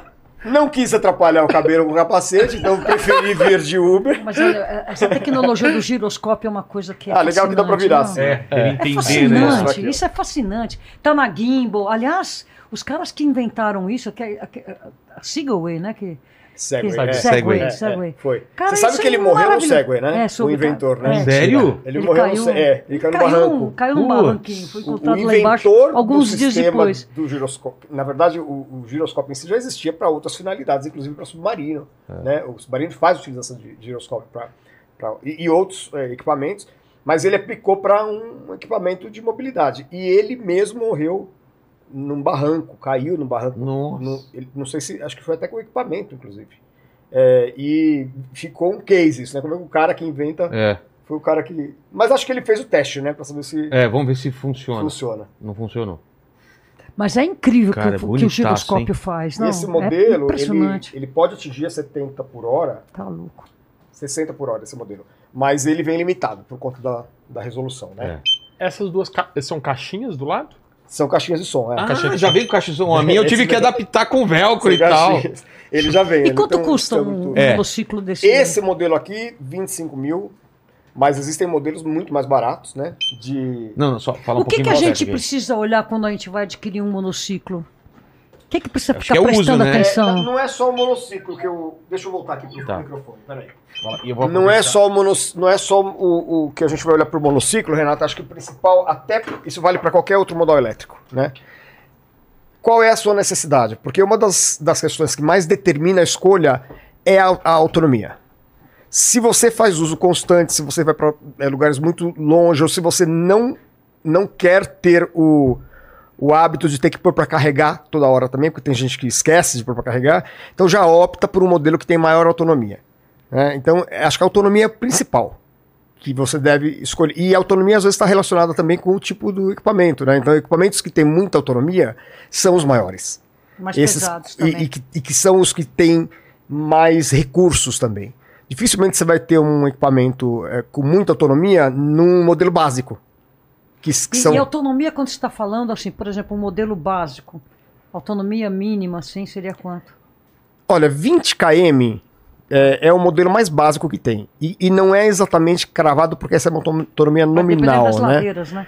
A real pode variar entre 30% até mais para menos da, da, daquilo que é informado no, pela fabricante. né? Então, um equipamento que tem 20 de autonomia pode te oferecer entre 10 e 15 real, a depender do seu peso, da velocidade que você roda, das ladeiras. Né? Então, essa é a, essa é a escolha. Se ah, você já pode eh, investir mais de cara, já vai para um que tem mais autonomia. Porque é muito comum você desenvolver essa habilidade e querer rodar mais, mesmo além daquilo que você se programou. Né? Como que É, a- bike elétrica é assim, tem É, você se assim, né? programa. que mostra que não só você é, é, pode fazer viagens mais rápidas, mas também, a, por ser bike elétrica, você acaba se é, é, fazendo viagens que você não faria não- se você não tivesse numa bike É. elétrica. Então acaba também aumentando a quantidade de viagens que você faz. Por isso que há muitos estudos, é, óbvio que isso tudo está em construção, né? Que mostram que quem pedala uma bike elétrica, por conta desses elementos, chega a gastar mais energia do que quem está numa bike acústica. que pedala mais, né? É. Porque Se anima, se né? coloca para, né? Se, se mostra. Uma, você não desanima, exatamente. Então tem aquela coisa da. Que todo mundo Putz, tem, a gente- nós a- todos temos. a gente- É. Eu pedalo bike acústica há muito tempo também. Então, assim, bike. é. Acústica. Essa é boa, hein? ba- A gente só tá falando de bike elétrica, eu tô tentando criar um, um nome. É, o- O bike convencional, vamos chamar assim. É, bate aquela preguiça, né? Você fala, É. putz, você olha a a- distância, você fala. Mas "Ai, existe esse aquela termo ladeira." mesmo, bike Não, assim, a Ah, pessoa tá usando analógico, acústico. É, É, é É. mesmo? É, num ambiente que a gente tá falando muito de elétrica, assim, mas eu diria só bicicleta, né? Você não vai falar normal, você a outra não é anormal. É, isso não. Mas, o Gucci, tem uma questão, ainda nessa questão da autonomia, que é importante também para outros modais, né? As baterias, em geral, é igual celular. Quando você já está no finalzinho, ele baixa pro modo eco. Não é assim? O celular, ele baixa a, Menos- a- A bike a também, luminosidade. A bike mais, né? elétrica, em algum momento, ou o monociclo, vai te entregar menos performance na medida em que vai acabando a bateria. Ela não é, não é que acaba de repente. Ele ela avisa? vai. Existem avisos. É. Existem avisos, tanto sonoros, no caso do monociclo, como até de é tátil, que a gente chama que é quando ele dá uma inclinadinha para trás, assim, para saber que você está com pouca bateria, né? Tá.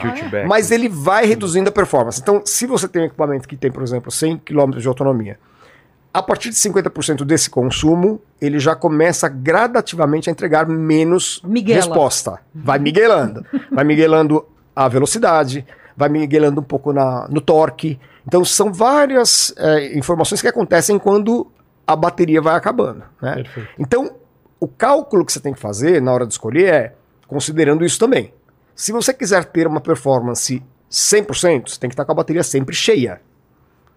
Porque a partir de 50% se começa a cair gradativamente, você já não vai ter mesmo a performance para voltar. Então, se, você, se o teu trajeto tem, por exemplo, 20 km para ir e 20 para voltar, você vai precisar desses 20 km com performance legal para você poder voltar. Então, você já tem que ter 40 km disponível na tua bateria. É, eu falei aqui que a, a autonomia nominal não é a mesma da real. Então você já tem que calcular a diferença daquilo que não é real. Então já coloca aí uns 50% de lambuja.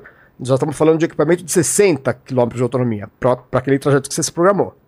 Considerando ainda que você vai ter uma perda aí de a partir de 50%, já joga mais um pouquinho. Então a recomendação é pensar no dobro da bateria daquilo que você se planejou. Então se Tá. você vai usar 20 km por dia e de volta dá 40, pega um equipamento de 80. Tá. Né? Essa é mais ou menos a, a regra aí.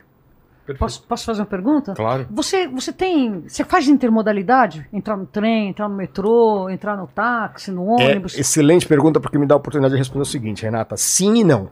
Na verdade, quando você está num modal como esse, como ele já tem hoje os modelos que existem, né, e os que eu uso e que muita gente já, já tem, tem autonomias muito grandes, tem modelo com até 200 km de autonomia de fábrica, né?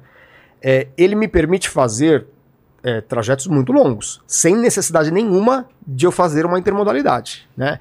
E eu tenho relatos é, do tipo, é, um usuário comprou para poder pegar da Faria Lima até a estação Vila Olímpia e da estação Vila Olímpia até Osasco. E depois ir para casa dele. Então ele faria uma intermodalidade. Não, total, Pode. total. Só que Ele é vira muito uma mala, comum. né? Como se tivesse É, ele vira uma malinha. Mas o que é muito comum acontecer é que na hora você tá lá no monociclo, aí você fala, "Ah, entrar, vou entrar Por ali quê, na. né? Pra É. que, que eu vou Se eu passar posso- pelo trans- transtorno de sair? E vai embora direto. Então, acaba que a intermodalidade, ela, ela, essa coisa do first mile, last mile, que a gente sempre usou até hoje, Uhum. começa a mudar um pouco agora com equipamentos com mais autonomia, em que você não necessita mais sair do- deste, deste modal para pegar outro, né? Exceto quando você tem equipamento menor mesmo.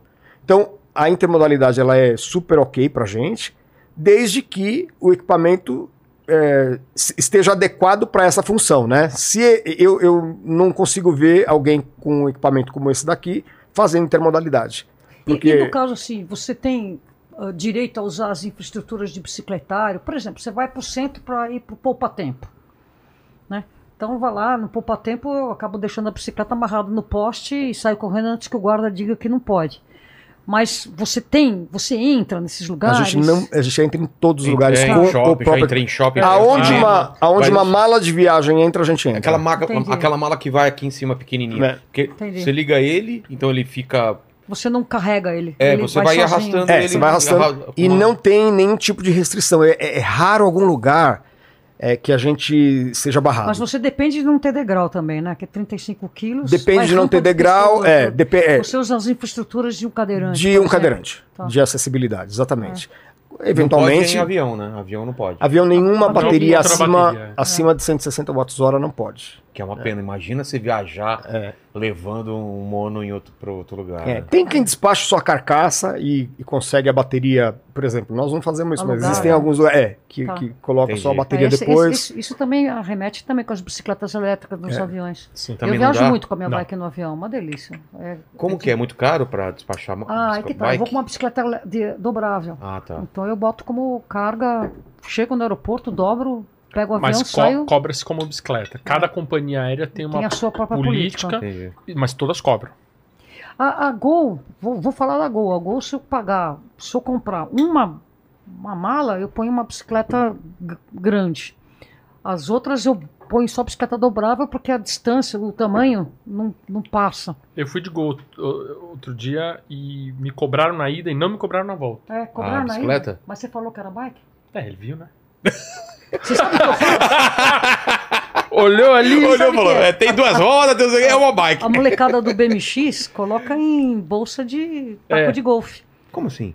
Porque é aquilo que eu, que eu É falei. de- bizarro, é bizarro. Porque assim, a política Você, é. você joga Se é golfe, bicicleta, você é tem um chique. valor. Se você é chique, eu não vou te encher o saco, É. né? Você é o nosso bom convidado. Então você pode Não, botar... do- eu, não- eu- assim, eu, eu de fato eu não sei de- específico do golfe, mas assim, bicicleta, normalmente nas políticas das principais, tem um valor para a bicicleta. Então você tem o valor para mala, determinado tamanho e total. A bike é mais leve, que, que o limite normalmente é 32, 22, quanto é? 22, né? 20 bem mais leve. de quilos, sabe? É. de peso é, é 23. É, então. 23 bike é mais né? leve, mas mesmo assim cobra-se a mais por ser bicicleta. Mesmo que ela esteja embalada, mala bike, bonitinha, tal, tal, sem nenhum problema, cobra-se por ser bicicleta. Então, Que é bizarro, né? É. Mas enfim. E, assim, essa insegurança jurídica é imensa. É na questão da, da, da- da aviação, mas é também Mas na aonde, questão aonde retira? do É junto ônibus. com a bagagem? Do Ela vem na ônibus. bagagem ali na É, esteira? na. É, é, do Nunca vi. ônibus, porque o ônibus é o segundo modo de, de trans, ônibus inter, intermunicipal, interestadual e internacional. Para você ir pedalar numa cicloviagem, por exemplo, no- o ônibus. ônibus é a segunda forma mais usada. É. O carro ainda é mais usado hoje pelas pesquisas, muito porque o ônibus tem uma insegurança jurídica imensa. Por quê? Porque a legislação de eh, mala no bagageiro do ônibus, ela estabelece um limite de cubagem que não entra a bicicleta, mesmo desmontado. Então, o que, que diz a, a legislação? Que em eh, eh, equipamentos do bagageiro que, que estão acima dessa cubagem, cada aviação, cada companhia tem a sua própria política. Entendi. Então você tem viação que obriga a nota fiscal, você tem aquelas que cobram a entrada, você tem aquelas que proíbem bicicleta e você tem aquelas friendly que permitem. Só que é uma insegurança jurídica imensa, porque você- às vezes você vai para viajar É. e entra e você não sabe se volta, porque Caramba. depende da pessoa que tá ali, do motorista daquele ônibus, é É, inacreditável. com, com ônibus eu já fiz isso. Fui na casa da minha sogra, que é no interiorzão do Paraná, 13 horas de ônibus, deixei lá meu, meu monociclo, não precisei nem de ninguém buscar na rodoviária. Já cheguei, Já saiu. É cheguei de surpresa lá na. na- na- É Isso é poderoso isso. isso é né? legal. É muito Eu poderoso. Saí faço da com bike, isso é rodoviária, maravilhoso. peguei e saí, já cheguei na casa da, Ma- Mas hoje da, da eu- véia bruxa lá. eu, eu chego com uma bicicleta dobrada, ela chega dobrada e o pessoal pergunta, o que que tem aí? Se eu chegar com uma, uma linha desse tamanhinho Ninguém vai perguntar. não, e falar que dentro tem uma bicicleta, Ah, ele vai me cobrar porque eu falei que dentro tem uma bicicleta. entendi. Então você vê que é um objeto, bicicleta que é taxado. Se tiver numa mala minúscula E ninguém fala nada. e eu falar é uma bicicleta, eu vou ter que pagar por ser bicicleta. Assim Aí como eu se não chego- falar, também não paga. Não, porque o cara não entende Não que é uma sabe o que bicicleta. é, né? Agora, quando eu venho com uma. Que a mala da bicicleta é tudo assim, né? Tudo cheio de. É. É um paninho bem estranho. Aí ele pergunta assim: o que, que é isso? Você, esse é um objeto que eu dependo dele para a minha locomoção. O que, que você entende que é isso? Uma cadeira de rodas. Duas rodas assim. Ah, você precisa de ajuda para chegar no avião? Não, preciso de ajuda desde que eu não fique em pé em fila. Aí vai, entendeu? Não tô mentindo, tô. Não. Ela Usando só o outras palavras. As outras palavras.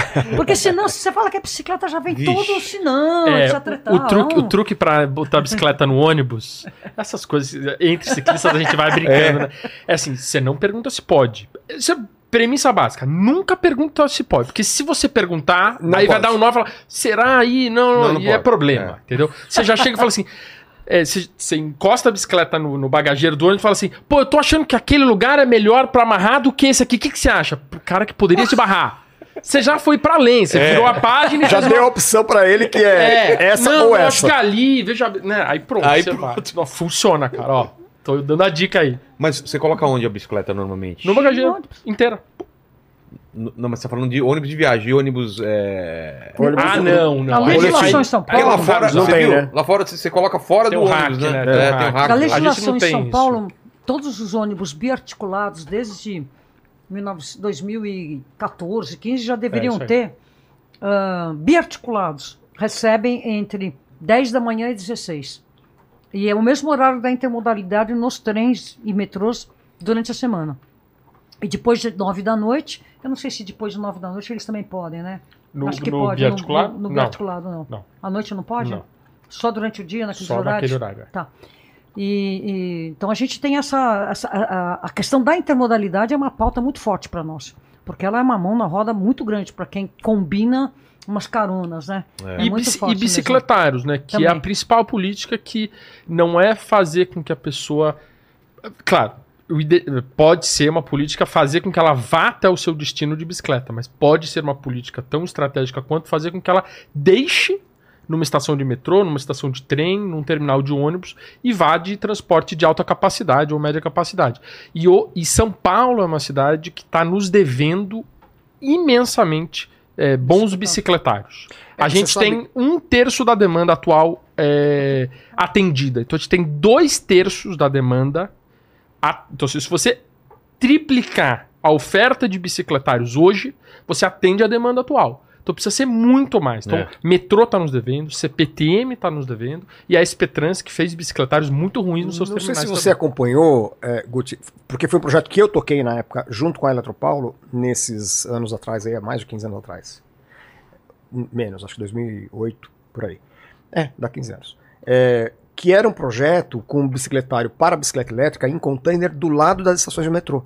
Então, é, chegou a ser. é, Era um instituto que não existe mais, chamava Parada Porto Vital. Seguro, é. Parada, da Porto Seguro, É, exatamente. da Porta. Esse projeto a gente fez lá na. Era um projeto Foi que a lindo. agência tocou, junto com esse instituto que depois descontinuou, mas tinha a Porto como patrocinadora também.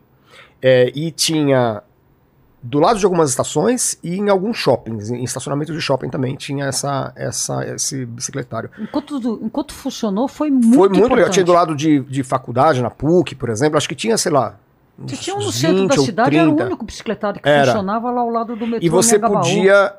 Eu não me lembro agora exatamente se, se a- a- podia alugar as bikes. É, você. E você era acho que você podia estacionar também. Tinha estacionamento e tinha locação, se não me engano. É isso aí. E, e funcionava muito bem, era, era um projeto incrível, só que era privado. Né? Era um projeto que não tinha. A, a- Era uma a- concessão. havia- né? Era uma concessão É. de. Mas, mas era bancado pelas. pelas E, e com isso também Patrocinadoras do projeto, é. Junto com uma, uma rede de estacionamentos, agora eu não me lembro qual que era, que você podia estacionar por um real a tua bicicleta em todas as redes de estacionamento de carro deles, o que facilitava bastante. Eles tinham aqueles pneus com correntes. Ah, foi bem interessante esse projeto. Isso é uma imensa dor. A gente fala disso porque se você, você pode ter uma boa infraestrutura de circulação, mas se você não tiver uma infraestrutura que, com- que seja junto com essa de circulação, de parada, de estacionamento, Eu penso As pessoas não em usam shopping, assim. Eu queria ir em shopping ver um, um cinema com bici- bicicleta. a Pensa, maioria tem. dá- tem? Hoje a maioria tem. Seguro. Shopping sim. É. Shopping sim. É, mas um- é, Isso. ali, Mas foi por a exemplo, o da, não que saiu o da, quiseram, não. o da do Conjunto Nacional, é, recentemente eu, de bike, é, a gente amarrando lá, o cara falou, cuidado, hein? Mesmo amarrado, os caras estão vindo aqui com Putz, hidra- macaco então. hidráulico lá, arrancando e levando embora. De dentro É. do estacionamento do, do Conjunto Nacional. E olha Uma que eu, coisa- que eu quero valorizar o Conjunto Nacional que continuou com aquele bicicletário, apesar de todas as, as várias recomendações internas. Mas que eles ainda- pararem. ainda têm. Tem, tem. Tem, e, e é fundamental, porque é o único que tem, com exceção feita ao shopping, que agora é recente, na Paulista inteira. É, o que mudou ah, essa questão dos bicicletários em São Paulo bom, a primeira lei que obriga a construção de bicicletários em áreas de grande afluxo de pessoas é de 95. Ela é antiga já. Nunca pegou, tá certo? Porque a maioria desrespeita ela. Ela Agora, o que mudou de fato foi em 2013, quando a gente fez uma pressão para mudar o código de obras e edificações da cidade, que a partir de 2013 todo todo empreendimento construído obrigatoriamente para você ter o alvará da obra, você tem que prever o bicicletário. Então, tudo que foi construído a partir de 2013, pega o eixo Berrini. Todos os edifícios têm bicicletário e são bons. Por quê? Porque você não libera a obra é. se você não apresentar o projeto e executar o bicicletário. Isso mudou. Com... Assim, é claro que de 2013 para trás, todo mundo tem que se adequar, mas de 2013 para frente, os novos empreendimentos, todos têm bicicletários exemplares. E isso é uma mudança muito grande do tempo que eu comecei a pedalar para agora. E você saber onde tem os bicicletários que te atendem é fundamental. Porque caso contrário, eu prefiro não ir de bicicleta, que é para não ficar com aquela pulga atrás Neura, da orelha é. de onde deixá-la. Que é um problemão. É. Ô, Paquito, você que não anda de bicicleta aí, tem pergunta do pessoal aí? Tem. Olha só, o professor Lobão mandou aqui, é, aproveitando que vocês tinham é, falado do exemplo lá de Paris, ele mandou qual sistema se mostrou mais eficiente?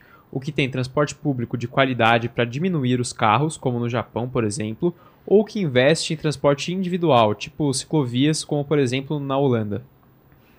Posso responder essa? Claro. Não, não, não, não, se separa, né? O sistema da mobilidade que funciona sustentável combina a mobilidade ativa, que pode ser você estar a pé, de bicicleta ou com qualquer outro artefato de qualidade elétrico, combinado ao transporte público. Uma coisa não exclui a outra. E trabalhar isso como sistema. O que significa? Você vai chegar com tranquilidade para esses lugares de transporte público, estacionar ou entrar com o teu, eh, com o teu monociclo dentro do, do, transporte público. Então você, junto com a sua bicicleta, tem solução. Você, junto com o teu monociclo, o seu patinete, tem solução. Não é um transtorno para o sistema. E isolar esse sistema do, do congestionamento, que é um, um efeito uh, totalmente uh, de quando você usa automóvel. Tem pouco espaço e o congestionamento ele acontece. Então, não é um ou outro, é os dois combinados. E aí que entra as bicicletas compartilhadas, porque aí você, um passageiro de curta distância para o transporte público, ele pode prescindir do transporte público fazendo com uma bicicleta que não é dele.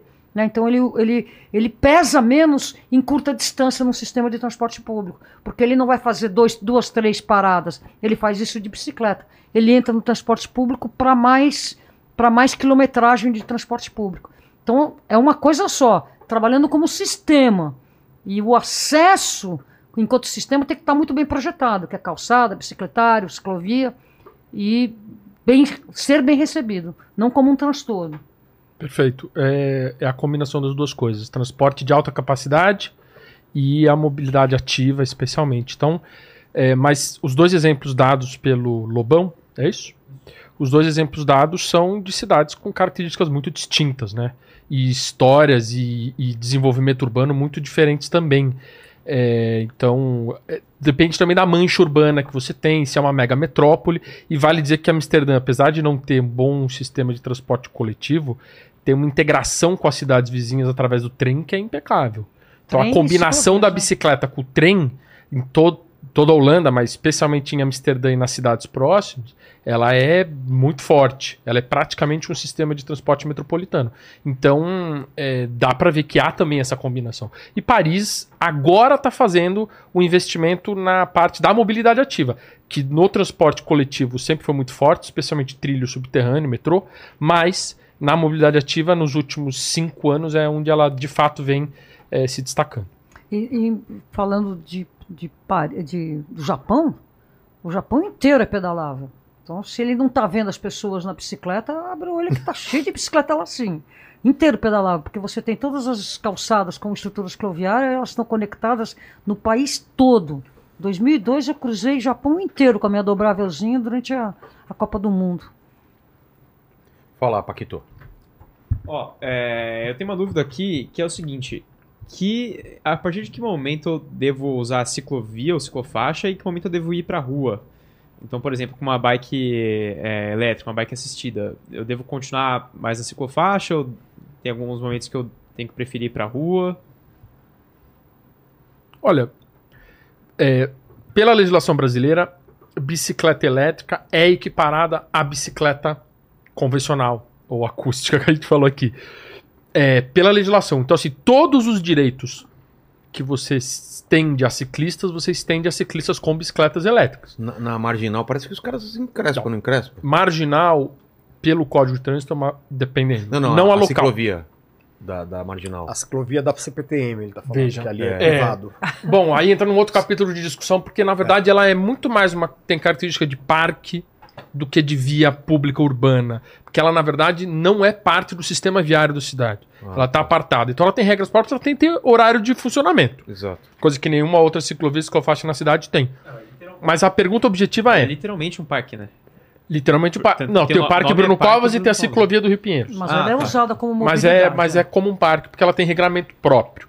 O fato aí é, pelo Código de Trânsito Brasileiro, ciclistas podem usar a ciclovia, tá certo? Eu não vou dizer devem, porque tem esse mito de que quando tá fora da ciclofaixa da ciclovia, ele tá errado, não é errado, verdade. é. É. importante reforçar isso. Então, é, ainda mais no Brasil, que você tem ciclovias bloqueadas, carro estacionado em cima, ah, problemas com asfalto, uma série de coisas. Então, é importante isso. Se tem uma ciclovia, você está de bicicleta elétrica ou de bicicleta convencional, use essa infraestrutura. Se ela não pode ser usada, use a via pública com preferência. É importante que o código, como o Canzinha falou há um tempinho atrás, o código é muito claro. O veículo mais pesado e mais forte tem que zelar pelo mais, mais fraco, mais leve, e, e todo o código vem a partir disso. Então, é todo mundo que está em bicicleta na via pública tem preferência sobre os veículos motorizados. Isso é muito claro no código. Artigo 29. Agora, ainda dando uma parte, se você ciclista tá veloz, vai pra rua. Vai lá ajudar a gente a acalmar o trânsito da pista da direita. Ou em grupo, né? É, bom, vai, É. pra, vai pra é um rua, grupo porque de pedal, vai tá pra no rua. nosso direito ocupar a rua e a gente tem que realmente colocar a pista da direita das avenidas numa, numa escala mais de pessoas. Entendi. Fala, eu queria Paquito. saber também, a partir de que momento é, um veículo desse deve ser emplacado? Se, tem, se é por, pela potência, pelo tamanho dele, ou se não vai, nenhum deles é emplacado. Sim, é emplacado quando é, ele deixa de ser uma bicicleta elétrica ou um autopropelido e ele passa a ser, é, é, ter as características de um ciclomotor. O que quer dizer? Uma, mesmo uma bike elétrica com um pedal assistido, mas de cuja potência nominal superar, que ela supere mil watts, ela já vai ser classificada como um ciclomotor. Se o limite é, também na construção, na característica do veículo, superar as 20 milhas, que são os 32 km por hora, também classifica automaticamente como ciclomotor. E pela legislação nova, os ciclomotores precisam da ACC, que é a autorização de condução de ciclomotor, ou a CNH do tipo A, e precisam ser emplacados, licenciados para poderem circular. Então é uma dificuldade porque você, na verdade, para poder licenciar, quem fez a importação, quem fez a comercialização desse veículo, precisa homologar esse veículo para que você possa fazê-lo. Então tem essa, inclusive essa discussão com relação aos às scooters, aquela coisa que muita gente comprou como se fossem bicicletas elétricas e no final não conseguiram nem licenciar, tá certo? Porque quem vendeu não homologou como um veículo motorizado. Mas lembrando que tem a anistia, né? De Agora, dois na anos, nova é, tem a anistia. Na nova É. resolução e que vai permitir com que esses modais que estão irregulares Possam regularizar. possam ser regularizados, inclusive pela nota fiscal. Sem São necessariamente 30 mil, estarem. né? É um número grande, né? É, não tem 17 esse mil. dado, é, acho que beira aos 20. É. É. É, Então, mas pelo menos agora a gente consegue ter, e daqui dois anos a gente vai estar Tá. todo mundo aí Qual que é dentro o prazo dessa anistiar? Dois anos. Dois, né? É, do- pergunta- da data de publicação, então vai até 2025, certo? Primeiro de julho. Trin- é, primeiro de julho, que foi ao ar, né? Primeiro de julho, se não me engano. 15 de, primeiro de 15 de julho. Uma, uma pergunta complementar a essa. Se, se é pedal com motor, ele está sempre. ah, aonde que uma. Aonde que um artefato com pedal, que funciona, não é de brincadeira, vai ter que ser emplacado? Ou talvez nunca vai ter que ser emplacado? Com pedal assistido, tá falando? É, Qualquer, qualquer característica que supere os mil watts mil watts. ou acima de 32 km por hora, com exceção das bicicletas elétricas para uso esportivo, que essas existem também uma classificação própria de até 45 km por hora, mas elas têm que ser de pedal assistido e elas têm restrição de circulação. Tá, então vamos explicar. Pedal assistido significa que se não pedalar, ela não roda. Perfeito. É o motor dá assistência para o Ah. ato de pedalar. Só vai funcionar quando pedala. É isso aí. Legal. E eu queria saber, no meu caso, qual seria o melhor veículo pra mim? Eu moro longe pra caramba Onde você daqui, mora? eu moro em Pirituba. Dá uns 20 e poucos quilômetros daqui, 25, por aí. E eu obrigatoriamente tenho que pegar a marginal, e a marginal Tietê, onde não tem é, ciclofaixa, não tem ciclovia. E aí, ainda chegando aqui perto, tem bastante subida e tal. Então eu queria saber qual seria o veículo ideal pra mim desses Você, aí. mas você precisa pegar marginal pra chegar na sua casa, é isso? É, pra chegar aqui e pra chegar Mas você pode ir casa. por dentro. Desviar da marginal. Então, esse que é o pensamento de quem só anda de carro, entendeu? é. Ele, quando falou obrigatoriamente tem que pegar marginal, eu é já o pensamento do, do aqui, né? motorista, É, exatamente. tenho, é, dá pra eu Cê- ir por cê dentro, mas eu tenho que atravessar a marginal em algum momento. É. Porque eu moro do lado de lá, entendeu? Bom, primeira coisa, você podia ajudar a gente a fazer pressão política pública no vereador da sua região que tirou as ciclovias que a gente ia colocar lá, né? Começa por aí, né? Mas isso é um outro argumento. Você pode, você, pra você ter uma ideia, você consegue vir de Pirituba, não sei quando, quanto que você está afundado na Serra da Cantareira lá. Ah, não, é, é colado na marginal ali, perto do Ah. shopping Tietê. É muito fácil chegar de lá para cá. Tem que, mas aí eu tenho que ir por dentro. Claro, É, você tem você, que atravessar você, você é. consegue, você consegue se, você consegue atravessar pela, inclusive você vai pegar pouca ladeira, porque você tem o espigão da Paulista, que é mais baixo naquela região da Lapa. E você consegue vir por toda a estrutura da Berrine, tudo por aqui, e para chegar aqui você vai pegar uma, uma última ladeirinha que foi a que eu peguei, porque você vem pela Faria Lima, Berrine, Ponte da Laguna, aí eu não sei como é que vai estar a estrutura da ciclovia do Rio Pinheiros. Você pode voltar pela ciclovia do Rio Pinheiros, sair pelo parque, pela obra da Parque Global, que tem acesso, atravessa, aí você vai pegar uns 80 metros de desnível, que é essa subida que a gente pegou para chegar aqui, final. É, Pirituba, Lapa, você vai pegar o acesso pro shopping É. Vila Lobos. Vai pegar, você pode pegar a ciclovia do Rio Pinheiros. Pá, você vai sair aqui. É, A ciclovia do Rio Pinheiros hoje está Paquito, você poderia ter é, perguntado isso fora do programa, porque a gente tá, resol- tá três pessoas tentando resolver o seu problema, que é, é caso. único. Pra esse caso que é uma distância Paquito, é relativamente grande. Eu tô brincando, é que, que a pessoa. pertinente. É E pertinente. é. temos transporte público também. Vai ser, provavelmente, isso vai levar mais tempo do que hoje você leva de automóvel, mas tem o transporte público. Não, o transporte público de ônibus para cá é um, É horrível. não, não É. é conectado. Esse é o problema. Poderia ser trem, mas a estação está do outro É lado do longe. rio. É. Você não Porque eu- consegue é. atravessar. Olha a falta de. Isso é questão É. da mobilidade central, que você não tem acesso. A gente não tem nenhum transporte fácil para ir pros aeroportos, né? Não Que- tem. É. Para o aeroporto Trenzão, assim, que você pega e vai pra Existe lá. agora aquele que é o Expresso Aeroporto, que sai da luz, né? E vai até lá. Acho que são 26 minutos, se não me engano. Sai de hora em hora, hora cheia. Então sai às duas, sai às três, sai às quatro, sai às cinco. Só que você ainda tem que pegar o ônibus. você chega lá em Guarulhos, Tem tem, que chegar dentro então, do assim, aeroporto. dá, dá uma preguiça. É. Eu, eu cheguei agora. Nem Congonhas tem. É, Congonhas não é tem, dentro de. São Paulo. É, É. inacreditável. eu cheguei agora tem e, a obra, e aí você, você- você vem numa viagem tá lá, né? cansativa, Tem um desce ali na área do Uber, você vai, vou pegar o Uber, vou, até, pra- vou pegar um ônibus ainda para até, até lá esperar o, ele chegar de uma hora em hora. É completamente diferente da estrutura de, de um país desenvolvido, né? É. Você vai em qualquer país, a estação é dentro do metrô, é, do, do, do- do aeroporto. Claro. Tem a estação aeroporto, É. né? É, então, tá muito longe disso ser uma solução. Talvez resolva algumas questões quando tá trânsito na marginal que você não consegue andar de carro, talvez essa, essa seja uma alternativa. Mas, via de regra, não é... Eu, eu uso. É, eu também. Eu uso, é. Eu uso muito o, É. o Tatuapé, metrô Não, até metrô, Tatuapé e o de ônibus. é, é. né?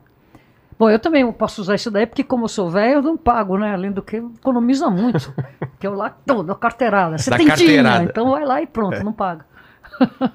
Paquito, tem mais alguma pergunta que não seja in- é, para você? Não, ah, eu gostei da pergunta dele, Vilela, Tuti- em defesa Mas acho que dele. nem Tuti mora onde? pergunta. O, o tio te mora Nossa, onde? ele mora perguntou muito qual era o- longe, cara. O- Onde você mora mesmo? Eu moro em Itapevi. A Itapevi é a mesma coisa. Aí tem que ser intermodal. Tem que, É, tem que pegar Raposo trem. Tavares? É, Itapevi ele vem de trem. né? Bota a bicicleta no trem, pega, modifica teu horário aqui, fala que você só pode pegar o trem depois das 10. É, e aí minha pergunta agora ia ser justamente isso. Quais são as regras pra você entrar com a bicicleta num trem ou num, é, ou num ônibus aqui em São Paulo? Bom, No- do trem eu posso falar bem. Aliás, viva a pandemia, porque nós conseguimos. Trem assim, a partir de 2009, começou a poder entrar no trem com a bicicleta dentro do trem. Horários de noite, a partir das 8h30 naquela época, agora mudou para as 9 Durante a semana você pode entre 10 e 16. Fins de semana, eh, sábado e domingo você pode o dia inteiro, né? Sábado tá, tava perigando, a gente está ainda É, numa não uma briga aí. Ônibus biarticulados na cidade de São Paulo, aqueles que estão adaptados, você pode colocar entre 10 e 16, só aqueles que são biarticulados e que o motorista olha com você com cara de pena e para, porque nem todos nem todos permitem, isso é um, um outro um outro BO paralelo. Tá? Quem nos ajudou muito nesse nessa questão são os entregadores, que usam muito essa, essa possibilidade de botar a bicicleta dentro dos ônibus. Ônibus intermunicipal, o, o Gucci já falou. Vou até dar um merchandising aqui. Todas as, todas as empresas afiliadas do sistema Cometa não enchem o saco para você botar a bicicleta lá dentro. Se for aqueles de dois andares, aí você vai ter que realmente botar a bicicleta num volume menor, porque o bagageiro é muito pequeno. Aí você entende até o problema do motorista. Mas aqueles ônibus normais, de, de tudo que é desse sistema da, da Cometa, você consegue botar a bicicleta sem maiores problemas. Fala, Paquito. que foi? Foi. É, E que- no avião é aquela coisa que a gente já explicou. é, é um, é um- é um trampo. É. O que, que vocês acham que ficou pendente? Tô com vocês aí. Do assunto, alguma coisa que vocês queiram ressaltar, fica à vontade. É, eu aí. queria falar um pouco do, do perfil Tá. das pessoas que adop- adotam né, os, os modais elétricos. A, a gente vem observando isso há muito tempo já, desde que eu, particularmente, estou nesse, nesse mundo. É, eu, eu chamo de desertores, assim, sabe? De pessoas que se cansaram de fato de modais, de modos tradicionais aí de locomoção, é, de trânsito, de é, os gastos que envolvem a, a locomoção através de carro, por exemplo. É, pessoas que já, já cansaram até de, de Uber, porque demora para chegar, porque pega também o mesmo, mesmo é, trajeto. É, já experimentaram de tudo e acabaram indo para uma alternativa que fosse mais é, inteligente. Não só do ponto de vista de tempo, mas de dinheiro mesmo, porque você gasta praticamente nada. É menos do que um cafezinho por dia. A, conta é, é 50 vezes mais barato do que você se locomover de carro no modal elétrico. Né? Então, a gente acaba atingindo né, um pessoal normalmente mais velho, no caso do monociclo. Engraçado, né? Parece que, que é uma tecnologia que trai, traz o jovem, mas na verdade é o pessoal mais velho que vem, de, de 30 a mais aí que entra para esse modal. É, e que tem eu tô essa. com 39 e entrei nessa. É, eu também, estamos ali. Nasci em 70. Nada, nasci em 50 cada, 50 cada um aqui. É, é. 50 cada um. Mas é, é curioso que, no caso específico do monociclo, a gente atrai realmente um público mais, mais experimentado. Acho que é uma experiência, inclusive, do que vem do que já passaram, né? No sentido de não gostarem, não quererem mais aquele estilo de vida de é, gasto, de tempo, tudo perdido. E aí vão para um modal que é mais, mais gostoso, mais friendly, mais. é, a gente chama até de terapêutico. Eu chamo de monoterapia. É. Tem até um caso de um cliente meu que falou esses dias assim: ah, a minha esposa tava brigando com ela, ela falou: vai andar de monociclo. Vai andar de monociclo que você melhora. É o vai pescar agora, é, vai andar de monociclo. Vai, vai relaxar. É. Então é, é bem interessante, assim. o- Tem muito casal, né, que anda junto. Tem. Tô Normalmente a mulher, minha é, mulher, é- é curioso que a gente ainda não atrai tantas, as, tantas mulheres. Ele ainda é um modal masculino. É, talvez por- pelo receio inicial de se machucar, de não aprender, enfim. A gente tem tentado trazer cada vez mais mulheres. Normalmente elas vêm quando o, o marido Convence, topa, ou é. o namorado topa. e aí adoram e aí... E aí ela vem junto, É. né? Tem algumas poucas mulheres que têm já esse ímpeto de vir. Normalmente elas também vêm de outros modais, é, como uma bike, por exemplo, ou patins. São, já são mulheres mais voltadas para a mobilidade de alguma maneira. É, mas é pouco ainda. Talvez menos de 10% do nosso público hoje é feminino. Entendi. Bem pouco. E a bike, como tá o movimento da bike? Tem números? Como que é? Cresceu, né? Cresceu, hum, sempre as pessoas usando mais, mas assim, a- o pessoal está muito desanimado porque quando as políticas públicas não avançam, É. desanima muito né, a, a, a, a pessoa da militância. Agora, muito hoje é normal andar de bicicleta, né? Nós éramos alienígenas há alguns poucos anos atrás, né? Então, essa normalidade é legal. Agora, aquela coisa, né? A partidarização do tema e as decisões estarem nas mãos de pessoas que não conhecem a cidade, a não ser de dentro dos seus automóveis, complica muito. Então a gente não consegue ainda trazer os gestores para caminhar, para pedalar, para andar de monociclo, para andar de, de, de bicicleta, né? E mesmo o transporte público, né? A gente, eles não conseguem entender É, o- a nossa o visão. Renata, se a gente for pensar o que nós tivemos lá recentemente nessa discussão com o poder público com relação à regulamentação, O que nós conseguimos, na verdade, agora foi ser ouvido. A gente conseguiu ser ouvido, porque o entendimento tava, vinha vindo de uma série de entendimentos repetidos é, atrasados em relação a esses modais. Né? É, o moda a gente não tem a velocidade de acompanhar, nem nós que estamos no mercado, é, a tecnologia. Por mais que se faça um esforço, ela anda muito mais rápido do que a gente é capaz de decidir sobre A ou B. Né? É, agora, por exemplo, eu vi lá em Hong Kong um, uma série de inovações que daqui a pouco estão na rua. Eu vi garçom, é, robô, é, faxineira robô, que daqui a pouco pode estar tá circulando aí por aí, como a Amazon já tem, né, nas entregas de delivery através desse tipo de, de solução, que daqui a pouco vai ter que rever de novo essa, é, essa, essa resolução. Vai vir o drone, vai ter que envolver a Anatel, vai ter que envolver a aeronáutica, o drone que vai levar uma pessoa para transporte, que é o drone pessoal, é, já tem esse projeto. Daqui a pouco nós estamos lá de novo discutindo sobre isso, porque não se consegue atualizar. Então, nem sei se a gente tem como culpar é, esses gestores de não conhecer, porque a gente também não consegue ter essa velocidade. Mas sermos ouvidos foi, acho que, a grande vitória deste momento, porque pararam para querer entender, especialmente as novas tecnologias. Isso a gente ouviu lá, né, sim, sim. É, eu acho que o que tem acelerado um pouco a percepção e a agenda toda são é a emergência climática. Então, no mundo, mas no Brasil também, de uma certa forma. Eu acho que é uma. É, é tão necessário, porque se nós excluirmos as queimadas e o desmatamento, que é hoje a nossa principal contribuição para as questões climáticas, para, para o aquecimento global, excluindo então queimadas e desmatamento, os todo o ecossistema de transporte é o segundo maior emissor. Ou seja, se a gente resolver, espero que resolvamos logo a questão das queimadas e do desmatamento, a gente vai ter que necessariamente olhar para o transporte. Né? Um transporte que majoritariamente leva as coisas de caminhão, caminhão a combustão, que precisa de uma infraestrutura viária imensa, que é é, é, né, que gasta muito recurso, que precisa de, de muito, enfim, precisa de muito, muito recurso público e precisa de muita infraestrutura. Então, é, aí a discussão da mobilidade ativa, do transporte coletivo, ganha relevância. Então eu acho que a gente está num capítulo novo de inserir a bicicleta, inserir a mobilidade elétrica, inserir o transporte público coletivo num contexto de salvar o planeta, num contexto de emergência climática.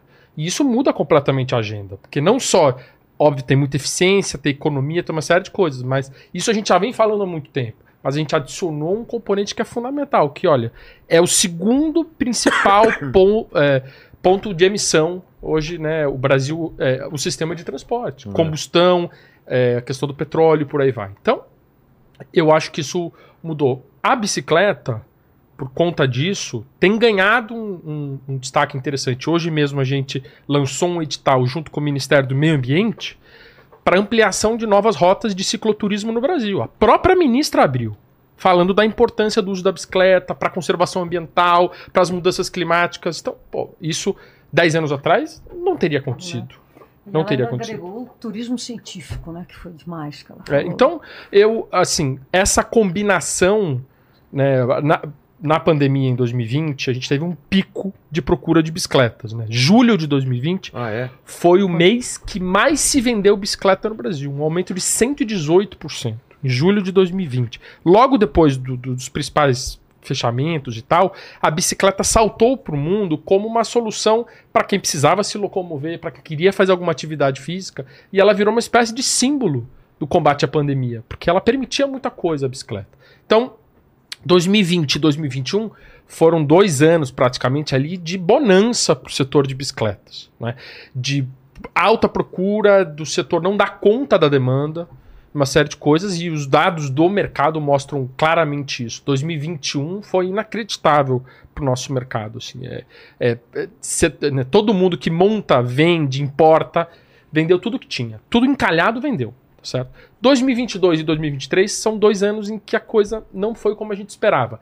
E uma das razões, na minha visão, é porque o Brasil não aproveitou o momento da pandemia, como outros países fizeram, para mudar questões paradigmáticas na mobilidade. Então, não aproveitou para aumentar a infraestrutura para a circulação de bicicletas, não criou programas de estímulo à aquisição ou troca de bicicletas ou vouchers e tudo mais, não aumentou a oferta de, de é, ou não reduziu o custo do transporte no orçamento familiar. Então, uma série de coisas que nós não fizemos. Se tivéssemos feito, certamente a gente sairia desse momento do boom da bicicleta melhores. A gente sai melhor do que pré-pandemia, mas a gente sai muito aquém do que nós poderíamos.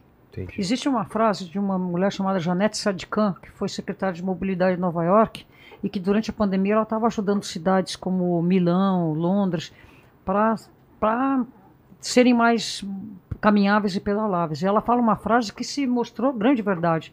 Ela falou que as cidades que, durante a pandemia, promoverem o uso da bicicleta, elas não vão se recuperar no pós-pandemia, elas vão prosperar. Isso por quê? Porque você sequestra essa economia desperdiçada em automóvel, automóvel, carro, estacionamento, pneu, gasolina, e você uh, injeta essa economia em cima do comércio local. E é exatamente o que está acontecendo.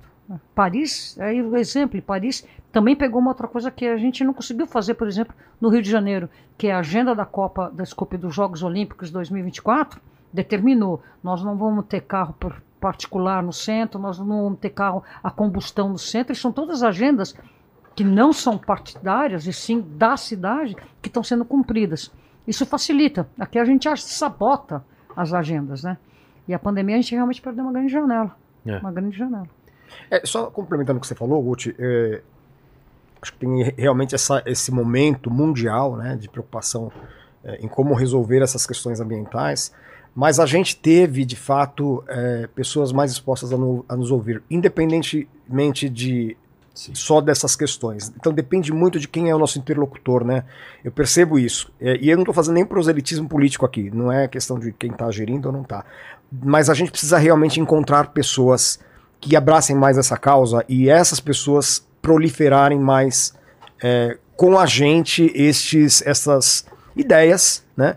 Para que elas avancem. Porque o que a gente vê muito, ainda que se tenha uma pauta totalmente focada nessa questão da, da, da preocupação com o meio ambiente e tal, ainda tem muita resistência, mesmo assim, né? Tem, tem cabeças fechadas e, e o mundo está acabando e, e ainda a gente encontra resistência como é o caso dos impostos, por exemplo, que já devia ter mexido há muito tempo e ainda continua. Quer dizer, no, nesse, nesse tema nós não avançamos. Muito Perfeito. pouco avançamos, né? Perfeito. Então, é, mais uma vez, é assim, é, é torcer e, e, fazer com que pessoas que estão mais dentro dessa nova, desse novo mindset cheguem lá para que a gente consiga dialogar e consiga chegar a construir pontes aí nessa, nessa questão. Torcer e, não, pressionar, tá lá, fazer é, acontecer. É, é, eu, não eu ser acho passivo, que, ser é. ativo ali, pau. É, mas esse é. esse é o protagonismo que você está falando. Eles escutaram porque vocês fizeram um trabalho que ninguém estava fazendo. E foram lá, estudaram, vieram com os dados e propuseram. Porque a gente ouviu então, deles gente isso lá. Ouvia, é, claro. A gente ouviu deles assim. Vocês fizeram o trabalho deles. Me desculpem, lembra disso? de que não tem iluminados na gestão pública. Tem que levar informação, é. dados, produzir esses dados para levar mastigadinho, tem que entregar pronto. Vocês fizeram Pô, o trabalho deles. Nos últimos dois anos que eu escrevi de projeto de lei, de edital, de. Exato, mas foi isso mesmo, foi escrito. entregue inscrito, né? E eles só fizeram ok, ok, ok, ok, ou não, mas foi assim. E tem que partir de algum princípio, né? Então, obrigado demais aqui pela presença de vocês. Eu é, agora queria deixar o espaço para vocês deixarem arrobas, deixarem redes sociais. Fiquem à vontade. Foi um papo legal pra caramba. Agradecer de novo, agradecer ao Paquito, tem que agradecer ele porque faz parte do, do, do negócio, infelizmente, né? Paquito, é, aquele negócio de, de se inscrever, como que é? Faz? Isso aí, galera. Você chegou aqui até agora e não deu seu like ainda, você tá moscando, então dá um like, se inscreve no canal e ativa o sininho para não perder nenhuma live e torne-se membro também para participar de todas elas. E aí, se você chegou até aqui para você, você prestou provar, atenção no papo? Eu prestei atenção, lógico. Pra que galera o pessoal escreve? Aí, provar pra gente que chegou aqui até agora, comentei pra gente, bicicleta acústica. Bicicleta acústica. e então deixem os arrobas de vocês aí, façam uma propaganda. Vamos lá, é, meu Twitter, Daniel Gucci, Gucci tá. é G-U-T-H, que também é meu Instagram. É, o da Aliança Bike, que é Aliança Bike no Instagram, é fácil de achar. E acho que é isso. Renata? Então, os meus arrobas são dois também. Ah, é, é? arroba bike é legal, tá no Kawaii, TikTok, Instagram, YouTube, Shorts, tá em tudo lá. E o meu que pega mais questões políticas, que é o arroba Renata Falzoni, se escreve com F-A-L-Z de zebra, O-N-I de Itália. É isso aí. Eu vou Mas- deixar o meu canal do YouTube, que é o da Electrics, que lá eu tenho muita informação que eu trago a respeito de mobilidade elétrica em geral, especialmente de monociclo, né?